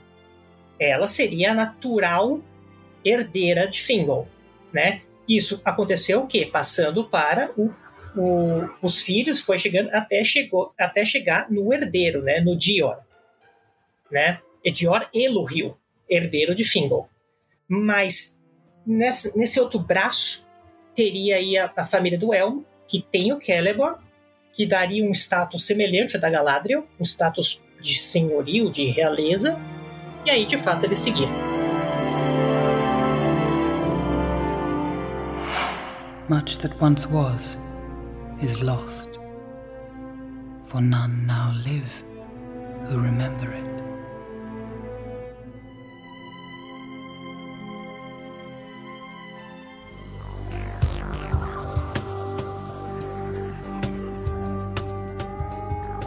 Aproveitando que eu cheguei a mencionar a questão dos anéis, né? Da, da forjadura e tudo mais.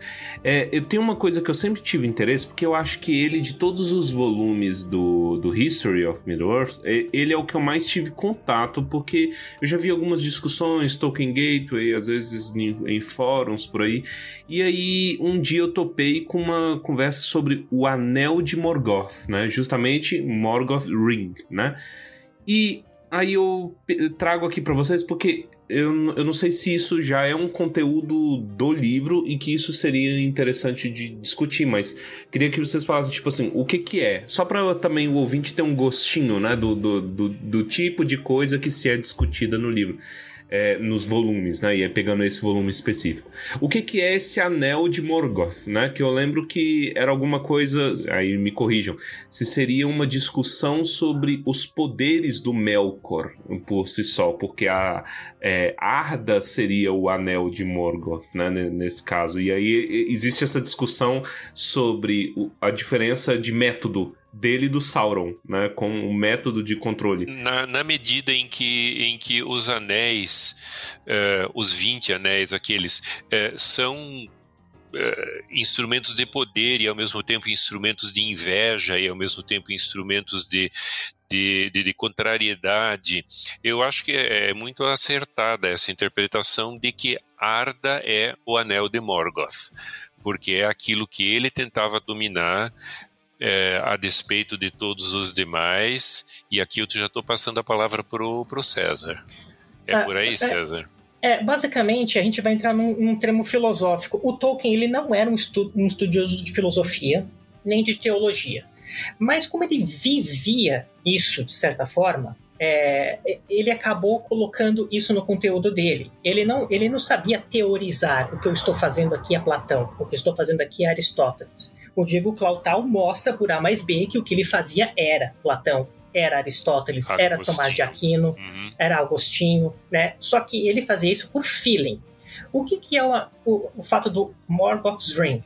Conforme a Arda foi sendo criada, ela tinha uma concepção na mente de Eru e dos Valar que ela deveria ser perfeita. Uma vez que a ação de Morgoth começou a deturpar o trabalho dos seus irmãos, a gente teve a Arda Maculada. Essa Arda Maculada só seria recomposta no final, como uma espécie de Apocalipse ou Ragnarok. Que isso depois tem até uma lenda que o Túrin ia voltar, essa lenda dos homens e tudo mais. É uma lenda, não é canônico. Só que vamos entender a história do Tolkien. Então, ele criou uma Gênese, ele criou um êxodo dos Noldor, e aí ele criou um apocalipse. Por que tudo isso? Porque tudo tinha que voltar a ser o formato originalmente perfeito, planejado, previsto, que coincide muito com a questão cristã ou com questão mitológica de outros lugares onde você renova e os filhos de Lúvatar teriam um papel sobre isso. Nessa, nessa maculação de Arda, o que acontece? Morgoth era muito poderoso. Ele, sem querer, ele, e isso está escrito em Ainu Lindali, que muitas coisas ele ia fazer sem querer, porque isso tudo faz parte do plano de Eru, ele impregnou o poder dele nessa arda, nessa terra, nessa essência do corpo e no espírito do planeta. E muitas coisas ele criou belezas sem ter objetivo. Quando ele atacou as águas de Humo com fogo, criou-se a chuva. Não existia chuva. Ele querendo brigar com o Humo, porque ele achava humo muito forte, ele criou evaporação e criou a chuva. E dessa vez ele criou uma beleza que ele não queria. Quando Maui veio com os seus ventos e seus ares, ele jogou frio. Criou-se o floco de neve. Ou seja, conforme ele tentava a sua maldade em deturpar o trabalho alheio, outras belezas eram criadas e algumas coisas que deveriam ser perfeitas em sua forma não chegaram à plenitude e ficaram do jeito que está. A gente tem isso muito claramente nas montanhas nevoentas. Nas montanhas nevoentas, tudo que é treta acontece ali. Por quê? Porque aquela cadeia montanhosa foi basicamente levantada por Morgoth. Então você pode ver que ali tem o Vigia na Água, ali tem Balrog, ali tudo que é tranqueira tem ali. Você tem montanhas cruéis, talvez até com Caradras. Caradras. Então, o que o Tolkien quer dizer é que a ação de jogar todo o seu poder e querer quebrar o trabalho dos outros gerou alguns efeitos colaterais que são belos e outros nem tanto. E que isso ia perdurar até que a gente tivesse um reset, quando todo o jogo voltasse. Ero sabia e disse a ele que mesmo algumas coisas que aparentemente você vai fazer e que serão destrutivas, ainda assim essas poderão redundar para para a maior glória e para a consecução minha da minha vontade e do meu plano e da minha canção. só para deixar com o máximo de raiva possível, né? Fala assim, você tá tentando, você tá me ajudando. Foi uma escovada, foi uma escovada épica. É. Ah, escovada. o que acontece nisso é, a gente tem um, um conteúdo, um teor, eu diria que essa palavra, a gente tem um teor filosófico brutal nessa questão da Arda Maculada. Você pode ler isso por muitas chaves. Você pode ler pela chave filosófica, você pode ler pela chave cristã, e eu até diria que você pode ler isso pela chave macro, como se fosse uma espiritualidade, não necessariamente cristã. Óbvio que ele, sendo cristão, pensou muito nisso. Mas muitos elementos cristãos e muitos elementos de religiões são é, semelhantes. Você vê que elas se encaixam, tem muito match e eu acho que é isso. É, é, é para quem gosta de filosofia. Pega na sua humanidade. É isso que é lindo. Tipo, pe como pega na sua humanidade, você não precisa ter uma religião específica, porque é um humano. Eu, eu, particularmente, eu gosto muito disso. Gente ou ideias, né? Aqui no caso, ideias distintas, ideias é, separadas, seja por é, barreira física, barreira ideológica, não sei o quê, mas ideias que falam sobre a mesma coisa, falam sobre o ser humano. Isso é lindíssimo e ele acertou assim de uma maneira brutal. Eu acho que é uma das coisas que eu mais gosto na obra é isso. O grande apelo dele, em parte, deve dever-se a isso, né? Deve ser por causa disso, que ele toca em algumas coisas que são fundamentais, não dessa ou daquela religião ou filosofia, mas da própria natureza humana, pelo menos uma natureza humana razoável, sei lá. Eu acho que é isso, uma natureza humana razoável, porque todo mundo tem uma certa afinação em algumas coisas e ele toca nisso. E no Morgoth's Ring, é, você vê o Tolkien tentando descobrir muita coisa, conversando com ele mesmo e entendendo que se tem toda essa filosofia, se tem alguns significados, então as coisas que eu deixei em aberto no Silmarillion, no Senhor dos Anéis, como que eu explicaria hoje? E aí ele começa a pensar, será que as águias seriam Maiar? Será que o Juan era um espírito? Será que os Balrog seriam tal coisa? E ele começa a ter essas questões existenciais ligadas a essa origem da filosofia que ele criou. Então é muito louco, eu adoro. Ao mesmo tempo em que ele pensava no hobby dele, como ele era filólogo, o hobby dele eram os idiomas. E ao mesmo tempo ele fazia etimologias dos nomes das montanhas, dos nomes dos faróis, dos nomes dos rios do sul de Gondor. Ele entrava aí no, no proto-élfico, na evolução das línguas élficas e como que redundou naqueles rios terem aqueles nomes e naquelas montanhas terem aqueles nomes também. Quer dizer, à medida, eh, ao mesmo tempo em que ele pensava nessa filosofia profundíssima que o César acabou de mencionar, ele também brincava um pouco com aquilo que era finalmente o hobby dele, que eram línguas, eram idiomas. Era um cara compondo muitas músicas ao mesmo tempo, e algumas músicas ele fez várias versões da mesma música porque ele não conseguia saber qual arranjo usar, mais ou menos isso. E aí ele também queria cuidar do processo gráfico, ele queria acertar um, um verso aqui e outro, então ele estava pensando numa grande composição. E ao mesmo tempo que ele compunha sinfonias, vamos ficar com essa imagem, ele compunha também musiquinha de boteco, aquela que você cantarola, você vai batucando ali na mesa enquanto você toma o seu chopinho.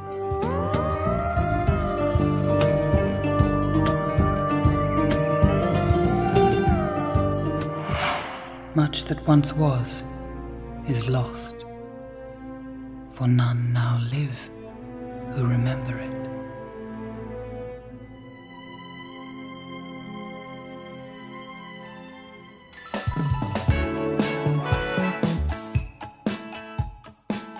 Gente, eu queria então aproveitar aqui, a gente falou do History of Middle-earth, né? Então vamos falar agora da história da Terra-média, que é uma coisa um pouquinho interessante, já tem um tempo que, que eu vejo essa conversa, então é, na medida do possível a gente conversar sobre a tradução desses volumes, que processo maluco que não deve estar sendo, né? É, a gente já teve uma pincelada aí por conta das, da questão dos poemas, e eu já senti dor física só de imaginar nessa tradução dos poemas. o Ronald aqui É, sofrendo aquela também, dor nas, né? nas articulações das mãos, né? Ainda bem, ainda bem que alguns dos poemas que aparecem na história da Terra-média eu já traduzi, por exemplo, lá em Beren e Luthien. Então algumas coisas já estão prontas, já estão traduzidas. Mas essa tradução realmente é uma coisa doidíssima. O Samuel Couto da HarperCollins eh, uma vez me perguntou se eu traduziria a história da Terra-média. Eu disse sozinho, não, não dá. Não consigo mais, eu não tenho mais energia para fazer isso. E ainda bem que o Gabriel e o Reinaldo eh, e outros estão aí fazendo. Um, na verdade, é um trabalho a oito mãos ou a dez mãos. Eh, isso aí está sendo feito pouco a pouco. A, a própria natureza da Terra-média não teve um tradutor só. Se vocês olharem na página de rosto, foram três: o Reinaldo, Gabriel e eu. Sendo que eu peguei mais aquela parte aritmética, deve ser porque eu sou engenheiro, sei lá, e aí não me, não me assustei muito com aquelas frações próprias e impróprias, aquilo é muito complicado. Uh, mas a tradução da história da Terra-média é uma coisa absurdamente complexa se a gente quiser manter aquela fidelidade que a gente está tentando manter agora, ou seja, manter o mesmo tom, manter a mesma o mesmo espírito e aquela ficção de se o Tolkien escrevesse em português seria assim que ele iria escrever esses textos todos. E como é uma colcha de retalhos, ou eu gosto da palavra catadão que o César usa muito, como é um catadão de muitas coisas, você tem que usar vários tons ali também. E é até bom que você tenha vários tradutores. A história da Terra-média está sendo traduzida, sim. Uh, não me pergunte porque essa altura nem eu sei mais até que ponto você chegou. E não é uma coisa linear, não é que alguém começou na página 1 do primeiro volume, vai até a última e daí começa na página 1 do segundo volume. Não, as coisas estão sendo traduzidas meio uh, topicamente aí e vai sair. Para quando? Não sei. Uh, talvez até houvesse um planejamento para isso antes da famosa pandemia, e com a pandemia realmente as coisas complicaram bastante. Você vai dizer, não, mas as pessoas continuam em casa fazendo as suas traduções. É, mas francamente bagunçou com a vida de todo mundo, tá? Todo mundo sofreu aí, hum, alguns fisicamente, outros psicologicamente, mas vai sair, está saindo. César pode até dizer mais do que eu sobre isso. O César, como consultor direto da HarperCollins, sendo que eu sou apenas um prestador de serviço para a editora. Oh, ok, ok. Eu, eu sou alguma coisa então, né? Entendi, tá bom. é, vai sair, vai sair. Eu diria que tá muito mais perto do que a gente imagina, assim. Vai sair, tá muito mais perto do que a gente imagina. É, a gente já pensou na configuração da coleção. Muita gente fala, ah, mas vai ser 12 volumes, vão ser 13, vão ser hum. 3, vão ser 4 como a versão. Então a gente já chegou num consenso de como vai ser a configuração dos volumes. Né? É, porque isso mercadologicamente é importante. Física mesmo. Uhum. Exato. Porque isso impacta em custo. É, então, assim, a gente já sabe exatamente como ela vai para o mercado. E, o, e, a escolha disso é pensado no projeto, para que ele tenha coerência. Pra, novamente, o foco é o leitor. Então, a forma como vai ser lançada é uma forma para ter coerência, para ser bom para o leitor. Eu estou muito satisfeito, eu não poderia estar mais satisfeito da forma como a gente chegou nessa ideia. Tem um prazo já estipulado que a gente está perseguindo como meta, é, e estamos andando bem para isso. E uma coisa que a gente pode soltar de spoiler aí, Mestre Ronald, é que o volume 3 é basicamente 100% do Mestre Ronald. As baladas de Beleriand. As baladas de Beleriand, isso. Olha é 100%, essa, essa informação é exclusiva aqui, em nenhum outro lugar teve. Olha. Olha só. Aí, aí a gente entende a dor física que ele, que ele eu descreveu. Eu como frequentador de baladas, né? Na minha idade, olha só. Uh, tá bom. Eu como frequentador de baladas, tinha que me identificar com as baladas de Beleriand. Mas como é que... A, a dor física... Como é que eu faço para traduzir um poema? Para traduzir prosa é tranquilo. Deixo a prosa ali, deixo o PDF na metade da tela, deixo o Word aberto na outra metade da tela, leio em inglês e vou escrevendo em português. É, é assim. É ler em inglês e vai escrevendo em português. Não é que a coisa seja direta, olho, cabeça, mão, não. Sempre tem aqueles polimentos e tal, mas é uma coisa muito mais, uh, vá lá, direta. Poesia é complicado. Um, eu uso a técnica de escrever o poema, imprimir o poema do lado esquerdo de uma folha de papel, deixando uma margem muito grande do lado direito. É papel mesmo. Aí aquilo vai numa prancheta e eu vou rabiscando naquela super margem do lado direito as possíveis traduções, as possíveis aliterações, as rimas em língua portuguesa e fazendo mil alternativas. E às vezes eu avanço, vou até o verso número 200 200, mas entre o 12 e o 14 tem um buraco ali que eu simplesmente não consegui resolver. E eu ando com aquilo pela casa, né? Murmurando palavras cabalísticas, tentando pegar a métrica, tentando pegar o ritmo das, uh, dos versos. Ainda bem que tem pouca gente que me vê nesse estado aí meio, meio doido, meio catatônico, só a minha mulher, que é quem mora comigo. Cinco gatos, mas os gatos não dão muito palpite, eles ficam lá no quintal, é, pensando quando que chega a hora do Tevildo. É, enfim, é uma coisa é uma coisa dolorosa assim. Aí você recorre a dicionário de rimas, você recorre a dicionários analógicos, que são dicionários de ideias afins, ou seja, eu tenho a ideia, mas não tenho a palavra.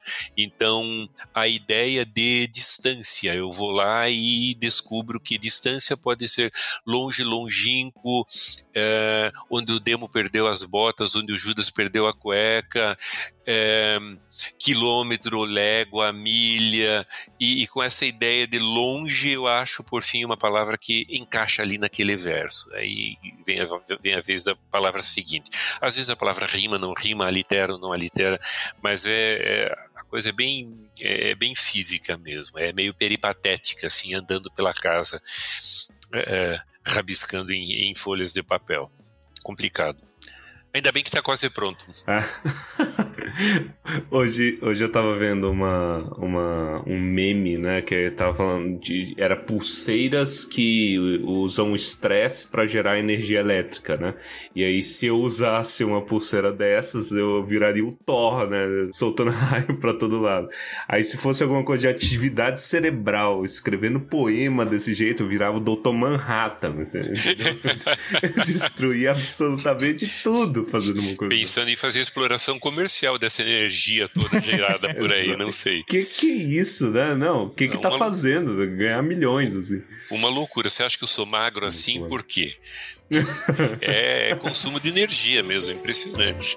Não, sempre fui magro.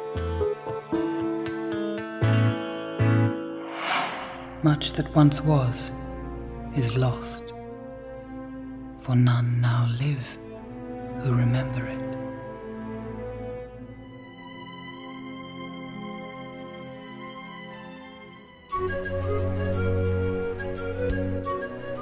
É isso, tá, tá muito perto. A forma como vai vir foi muito bem pensada. É, já tá decidido. Pra você ter uma noção, isso já tá decidido há um ano já. Qual é o formato, quando vai sair, é, as datas, isso já tá pensado assim. O calendário de 2023 a gente já fechou faz seis meses já. Então, assim, não é. é galera todo mundo adora dar pitaco na internet. Falou que os caras não pensaram, coisa tá. Bicho, tá pensado, você não sabe tá tanto tanto de reunião que a gente já fez, cara. A gente tá, o que você tá falando agora, a gente decidiu há um ano e meio atrás. E tem todos os porquês. Ah, mas por que, que não sai tal livro? Cara, tem um porquê, cara. Tem um porquê. A, a, minha função é justamente ser a função de você que tá reclamando. É a função que vai tentar te agradar mais. Por isso que os caras conversam comigo para saber qual é as necessidades. Por isso que tá saindo algum livro antes, tá saindo outro livro depois. Acresce o fato de que a editora não trabalha só com Tolkien. E o próprio Samuel Coto, que é o editor responsável por Tolkien, também não trabalha só com Tolkien, ele pensa em, em outras coisas, ele pensa em influência sobre Tolkien, por exemplo. E não adianta a gente sair soltando quatro livros de uma vez, ninguém consegue absorver. É, é, isso é um, é um problema clássico. Você solta um, os caras falam, mas e o outro? Bicho, lê isso aí. Exato. É o vício que as pessoas. É, e agora eu tô sendo um pouco chato aqui, mas é o vício do consumo imediato que tá espalhado por todo lado aí. eu acho que as séries, com, com o pessoal assistindo série, fazendo é, maratona e tal, isso tem se intensificado, mas a gente sente falta de certas coisas, sente falta de consumir um conteúdo, discutir aquele conteúdo e guardar ele discutido dentro de, de si. Eu que era 40 anos mais novo, mais jovem, quando esses livros começaram a sair, eu também conseguia ler um livro por ano, mais ou menos. O livro estava terminado, digerido, mais ou menos entendido. Aí então é que surgia o livro seguinte. No horizonte eu mandava dinheiro para o meu amigo na Escócia, que me mandava o livro pelo correio. Mas só dava, mesmo com 40 anos a menos do que agora, só dava para ler um de cada vez. Todos os lançamentos que a gente teve até agora foi pensado nessa digestão de conteúdo, na construção gradativa de um entendimento do legendário. Existe um porquê disso. Teve uma hora que a gente deu uma pausa, respirou, colocou conteúdo infantil, construiu uma narrativa para levar o Tolkien para uma outra faixa etária, uma outra. A gente lançou esses livros infantis, aí a pessoa, ah, mas por que, que não tem os adendos? Porque você não é o público desse livro. Esse livro é para você ler para seu filho, para seu sobrinho. É isso, é igual o Tolkien lia para os filhos. No futuro vai sair essa versão do jeito que você quer. Mas a gente tem que começar a fazer com que Tolkien seja mainstream, seja acadêmico, seja infantil e, e ir avançando como uma onda organizada. E é o que a gente está fazendo. Pô, Hobbit anotado. Como que eu ia imaginar que a gente ia ter esse livro aqui? Maravilhoso. E isso muda completamente a percepção que a gente tem do Hobbit, né? E Cara, muito bom. A gente precisa desse conteúdo, é igual você falou, cada um tem um, um caminho diferente. Eu, por exemplo, eu tenho um sobrinho, é de uma prima, não sei exatamente qual termo certo, a gente usa sobrinho, né, cara? Tipo Bilbo e Frodo. Aí eu comprei o Cartas para o Papai Noel para dar de presente. Quando esse livro chegou aqui, eu fiquei baqueado com, com a beleza do que eu tinha em mãos, entendeu? E é algo que eu sei que a criança vai pegar aquele livro e a criança vai ficar Caramba, que coisa Você tem legal. até uma tipografia que imita a letra dos vários personagens, do Papai Noel, do Grande Urso Polar. As capas dos infantis é soft touch. Por quê? Porque a mãozinha da criança tem que ter uma questão sensorial. Não, a gente não tirou isso do nada. Senhor Boaventura é tipografado numa fonte que imita mais uma vez, a letra do Tolkien nos bons dias dele, nos dias que ele estava afim de escrever uma coisa legível para humanos normais. Maravilhoso. Então, a, a, o, que a gente, o que a gente pensa? A gente chama isso, desde o primeiro livro, desde a biografia, como o Projeto Tolkien. E o que compreende o Projeto Tolkien? É ter uma gradação. Você começa a ler certos livros, você desenvolve, você vai amarrando, você discute, tem um tempo para digestão, chega um outro que é sequencial e a coisa vai andando. Ela vai engatando e ela vai aumentando o RPM. Agora que a gente trouxe já o Hobbit Anotado, que é um livro de estudo, trouxe a natureza da Terra-média, todo mundo está derrapando na natureza da Terra-média. Muita gente derrapou nos contos inacabados. Então é o seguinte, cara. Você não, por exemplo, muita gente derrapa em Beren e Luffy na queda de Gondolin. Se você derrapa em Beren e Luffy na queda de Gondolin, você vai ter uma surra da história da Terra-média. Então leia esses quando chegar os volumes da história da Terra-média, você vai conseguir degustar aquela, aquele prato com paladar treinado. Senão é igual você. Por exemplo, eu não manjo nada de vinho. Não adianta eu querer que chegue aquele vinho, porque eu não vou conseguir identificar ele, eu tenho que treinar o paladar. E isso isso está sendo feito. Se as pessoas estão lendo os livros conforme eles foram lançados e aproveitando as experiências dele, eu tenho certeza que todo mundo vai entender e vai ser legal. Vai demorar? Vai levar um certo tempo? Vai. Mas é assim. Pessoal, eu comecei a ler Tolkien há 40 anos atrás. Não parei de ler Tolkien ainda. Ainda tem novidade. Terminei de ler A Natureza da Terra-média? Não, eu ainda não terminei de ler A Natureza da Terra-média no original, apesar de ter traduzido uma grande parte da Natureza da Terra-média, mas tem coisas ali que eu preciso digerir para passar para os últimos capítulos. Tem capítulos aqui que não estão digeridos ainda. Tem um marcador de livro aqui no meio, em algum lugar. Então é isso, olha, a gente está sendo tudo muito pensado. A gente, a gente tem o trabalho de Tolkien no Brasil é assim, não tem, não tem igual na história. E eu duvido que alguém venha fazer em qualquer outro país o que a gente faz aqui. Que é pensar, que é trazer um negócio redondo, excelência de material, excelência de, de narrativa, fazer uma construção na boa, dá, eu tenho um, um, um orgulho imenso do privilégio de participar disso. Inclusive forma. Eu tô para ver algum país em que é, consistentemente e durante muitas edições é, os Tengwar e as runas tenham sido traduzidas para a mesma língua do livro, ou seja, que não sejam apenas aqueles frisos decorativos mais angulosos no caso das runas, mais cheios de cheios de, de, de, espirais no caso dos Tengwar e que aqui e que ali esteja escrita alguma coisa na mesma língua para a qual o livro foi traduzido. E no Brasil é assim, aquelas runas e Tengwar dizem alguma coisa em português dizem o quê? Exatamente a mesma coisa que o original diz em inglês. Se o livro tivesse escrito, escrito em português, se o senhor Tolkien falasse português, ele teria desenhado as letras élficas dele daquele jeito, teriam sido aquelas letras élficas.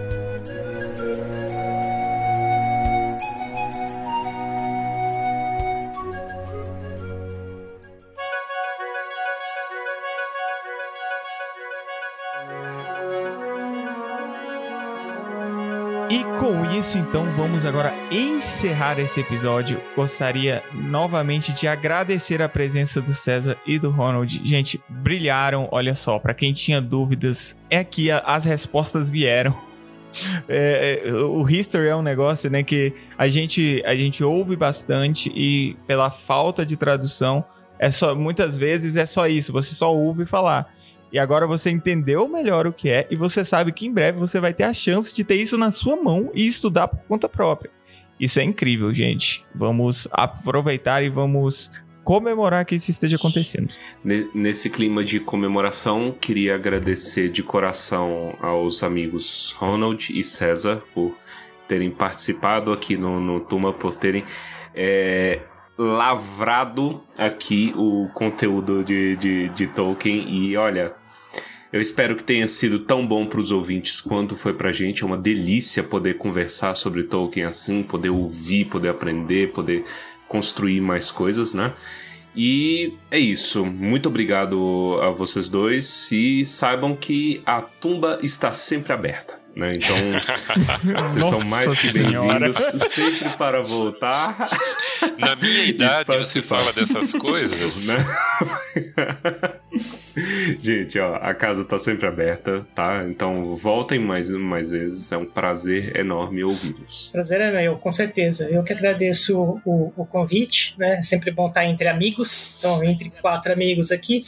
É, parabéns pela marca de 100 episódios. Que venham mais 100, que venham mais 200, 300 tá cada vez crescendo em ascensão e assim que é bom mesmo, a gente precisa de conteúdo legal, de gente disseminando a obra e acredito que isso vai dar uma boa esclarecida nas pessoas. Se as pessoas não entenderam o que a gente falou agora, então não adianta nem ler a história da Terra-média. Vou resumir assim. um abraço para todo mundo. É, e, que esse, e que essa divulgação, que esse assunto, esses, essa multiplicidade de assuntos continue pelos próximos 100, pelos próximos 200, pelos próximos 500 uh, eh, números. Não parem nunca mais de falar em Tolkien. Daqui a 40 anos eu espero que vocês estejam ainda falando de Tolkien Tolkien e ainda de novidades e ainda divulgando. Vocês estão de parabéns e eu agradeço muito por ter tido a, a, chance de ser parte dessa desse crescimento aí, de ter sido parte dessa, dessa divulgação. Uh, vocês sabem que o meu lema é explicando Tolkien e a gente vai explicando aí ao longo dos, dos anos e ao longo das transmissões e ao longo dos, dos vários números, eh, livros, revistas, uh, enfim, artigos acadêmicos, podcasts, uh, tudo que a gente consegue fazer. Muito obrigado, pessoal. Muito legal mesmo. E uma, a gente queria permissão agora de ser brega no final. A gente claro, pode. sempre. Porque uma das coisas que a gente falou é que aqui nós somos um, nós somos um encontro de gerações sobre Tolkien. E a, alguma coisa nos trouxe até aqui, individualmente. E eu acho que a, a pergunta certa para isso talvez seja o que você mais ama em Tolkien. O que talvez aqui a gente consiga ter uma diferença de perspectiva ou talvez até seja mais próxima do que a gente espera. Mas uh, queria saber aí a opinião de vocês. E ok, a gente começa com Ronald. Se eu, se eu puder dizer duas coisas, eu acho que o que mais me atrai em Tolkien é a coerência da fantasia de Tolkien, a coerência, aquela tridimensionalidade, quer dizer, a variedade, a profundidade e, e, e, o, e o, o panorama temporal que Tolkien colocou na sua criação. E a outra coisa é a relevância de Tolkien. Tolkien é importante para a gente. Entender Tolkien nos melhora, nos traz coisas que a gente pode usar no dia a dia, nos transforma provavelmente em pessoas melhores ou em pessoas que entendem melhor o mundo e as pessoas.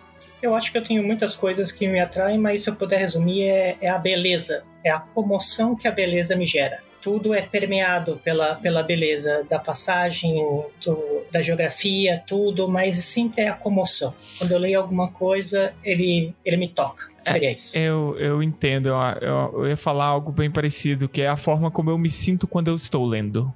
É algo que é só Tolkien, sabe? É, é, eu me sinto transportado e eu me sinto bem e aquilo realmente me faz bem. É um momento feliz. Então, quando eu fui pensar sobre isso, né? Que a gente, o que, que a gente ama sobre Tolkien. Eu acho também serve o que, que nos move, né? Porque eu acho que a gente também tá aqui porque a gente não só ama, mas resolveu agir de alguma forma. Né? E. Dar um passo. E eu acho que assim, é, eu diria que. Eu acho que a, a porta que o Tolkien abre para tanta coisa. E eu acho que conversa, o que eu sinto conversa um pouco até com o que o, com o que o César trouxe do Tolkien lá atrás, quando ele falou do amigo dele, falou que ele não terminava o Silmarillion para não sair daquele lugar. Eu tenho essa mesma sensação quando eu leio o Tolkien, uma sensação de acolhimento que eu tenho dentro da história, dentro de toda a literatura do Tolkien e que me ajudou muito assim durante a minha vida, durante a minha adolescência e até hoje ajuda. Quando eu tô ali, eu me sinto acolhido de alguma forma dentro daquele mundo. E eu acho que é isso que eu mais amo assim e que me move. E eu vou ser brega e clichê, como a gente está sendo, de falar que o tanto de amigo e o tanto de profundidade na amizade que, a, que os meus amigos têm quando a gente fala sobre isso e o tanto de gente que o Tolkien fez a gente conhecer, principalmente por conta do, do Tumba. É isso, assim. Por mim, assim, eu acho que no meu caso é, é uma soma de, de tudo que vocês falaram, porque eu sempre me atraiu muito a verossimilhança, né? Então, olha, é, é a minha realidade. Assim como é a realidade do Ronald, é a realidade do César, é a realidade do Pedro, é a realidade do Bahia, é a realidade do ouvinte. Entendeu? E eu consigo acreditar nisso. A porta abrindo, ela tem um detalhe específico, lindo, maravilhoso, que parece que você enxerga que aquilo ali realmente se abriu, do jeito que ele descreve, do jeito que ele compõe as palavras e tudo mais. E até pegando o gancho, uma das coisas que eu já falei aqui no podcast, que a obra, o legendário, ela é um tipo de coisa que ela é rara né?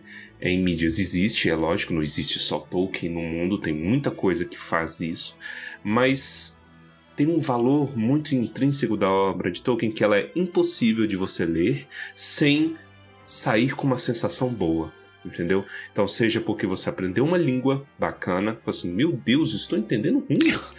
É, seja pelas, pela tridimensionalidade que o, que o Ronald falou também, quando você percebe isso, assim, caramba, é muito profundo, dá para ficar dias, meses é, aqui estudando isso. Ou seja, por uma coisa que às vezes a, a gente tem uma necessidade como ser humano, que é uma mensagem, entendeu? A obra tem uma mensagem e isso é inestimável, assim, na obra, e é o que me faz amar. Opinião de fã vale sim, tá? Então somos todos fãs, mas a gente pode elogiar a obra e é isso, gente. Brigadão, e eu espero que a, a mensagem da obra chegue a cada vez mais pessoas aí, Brasil afora.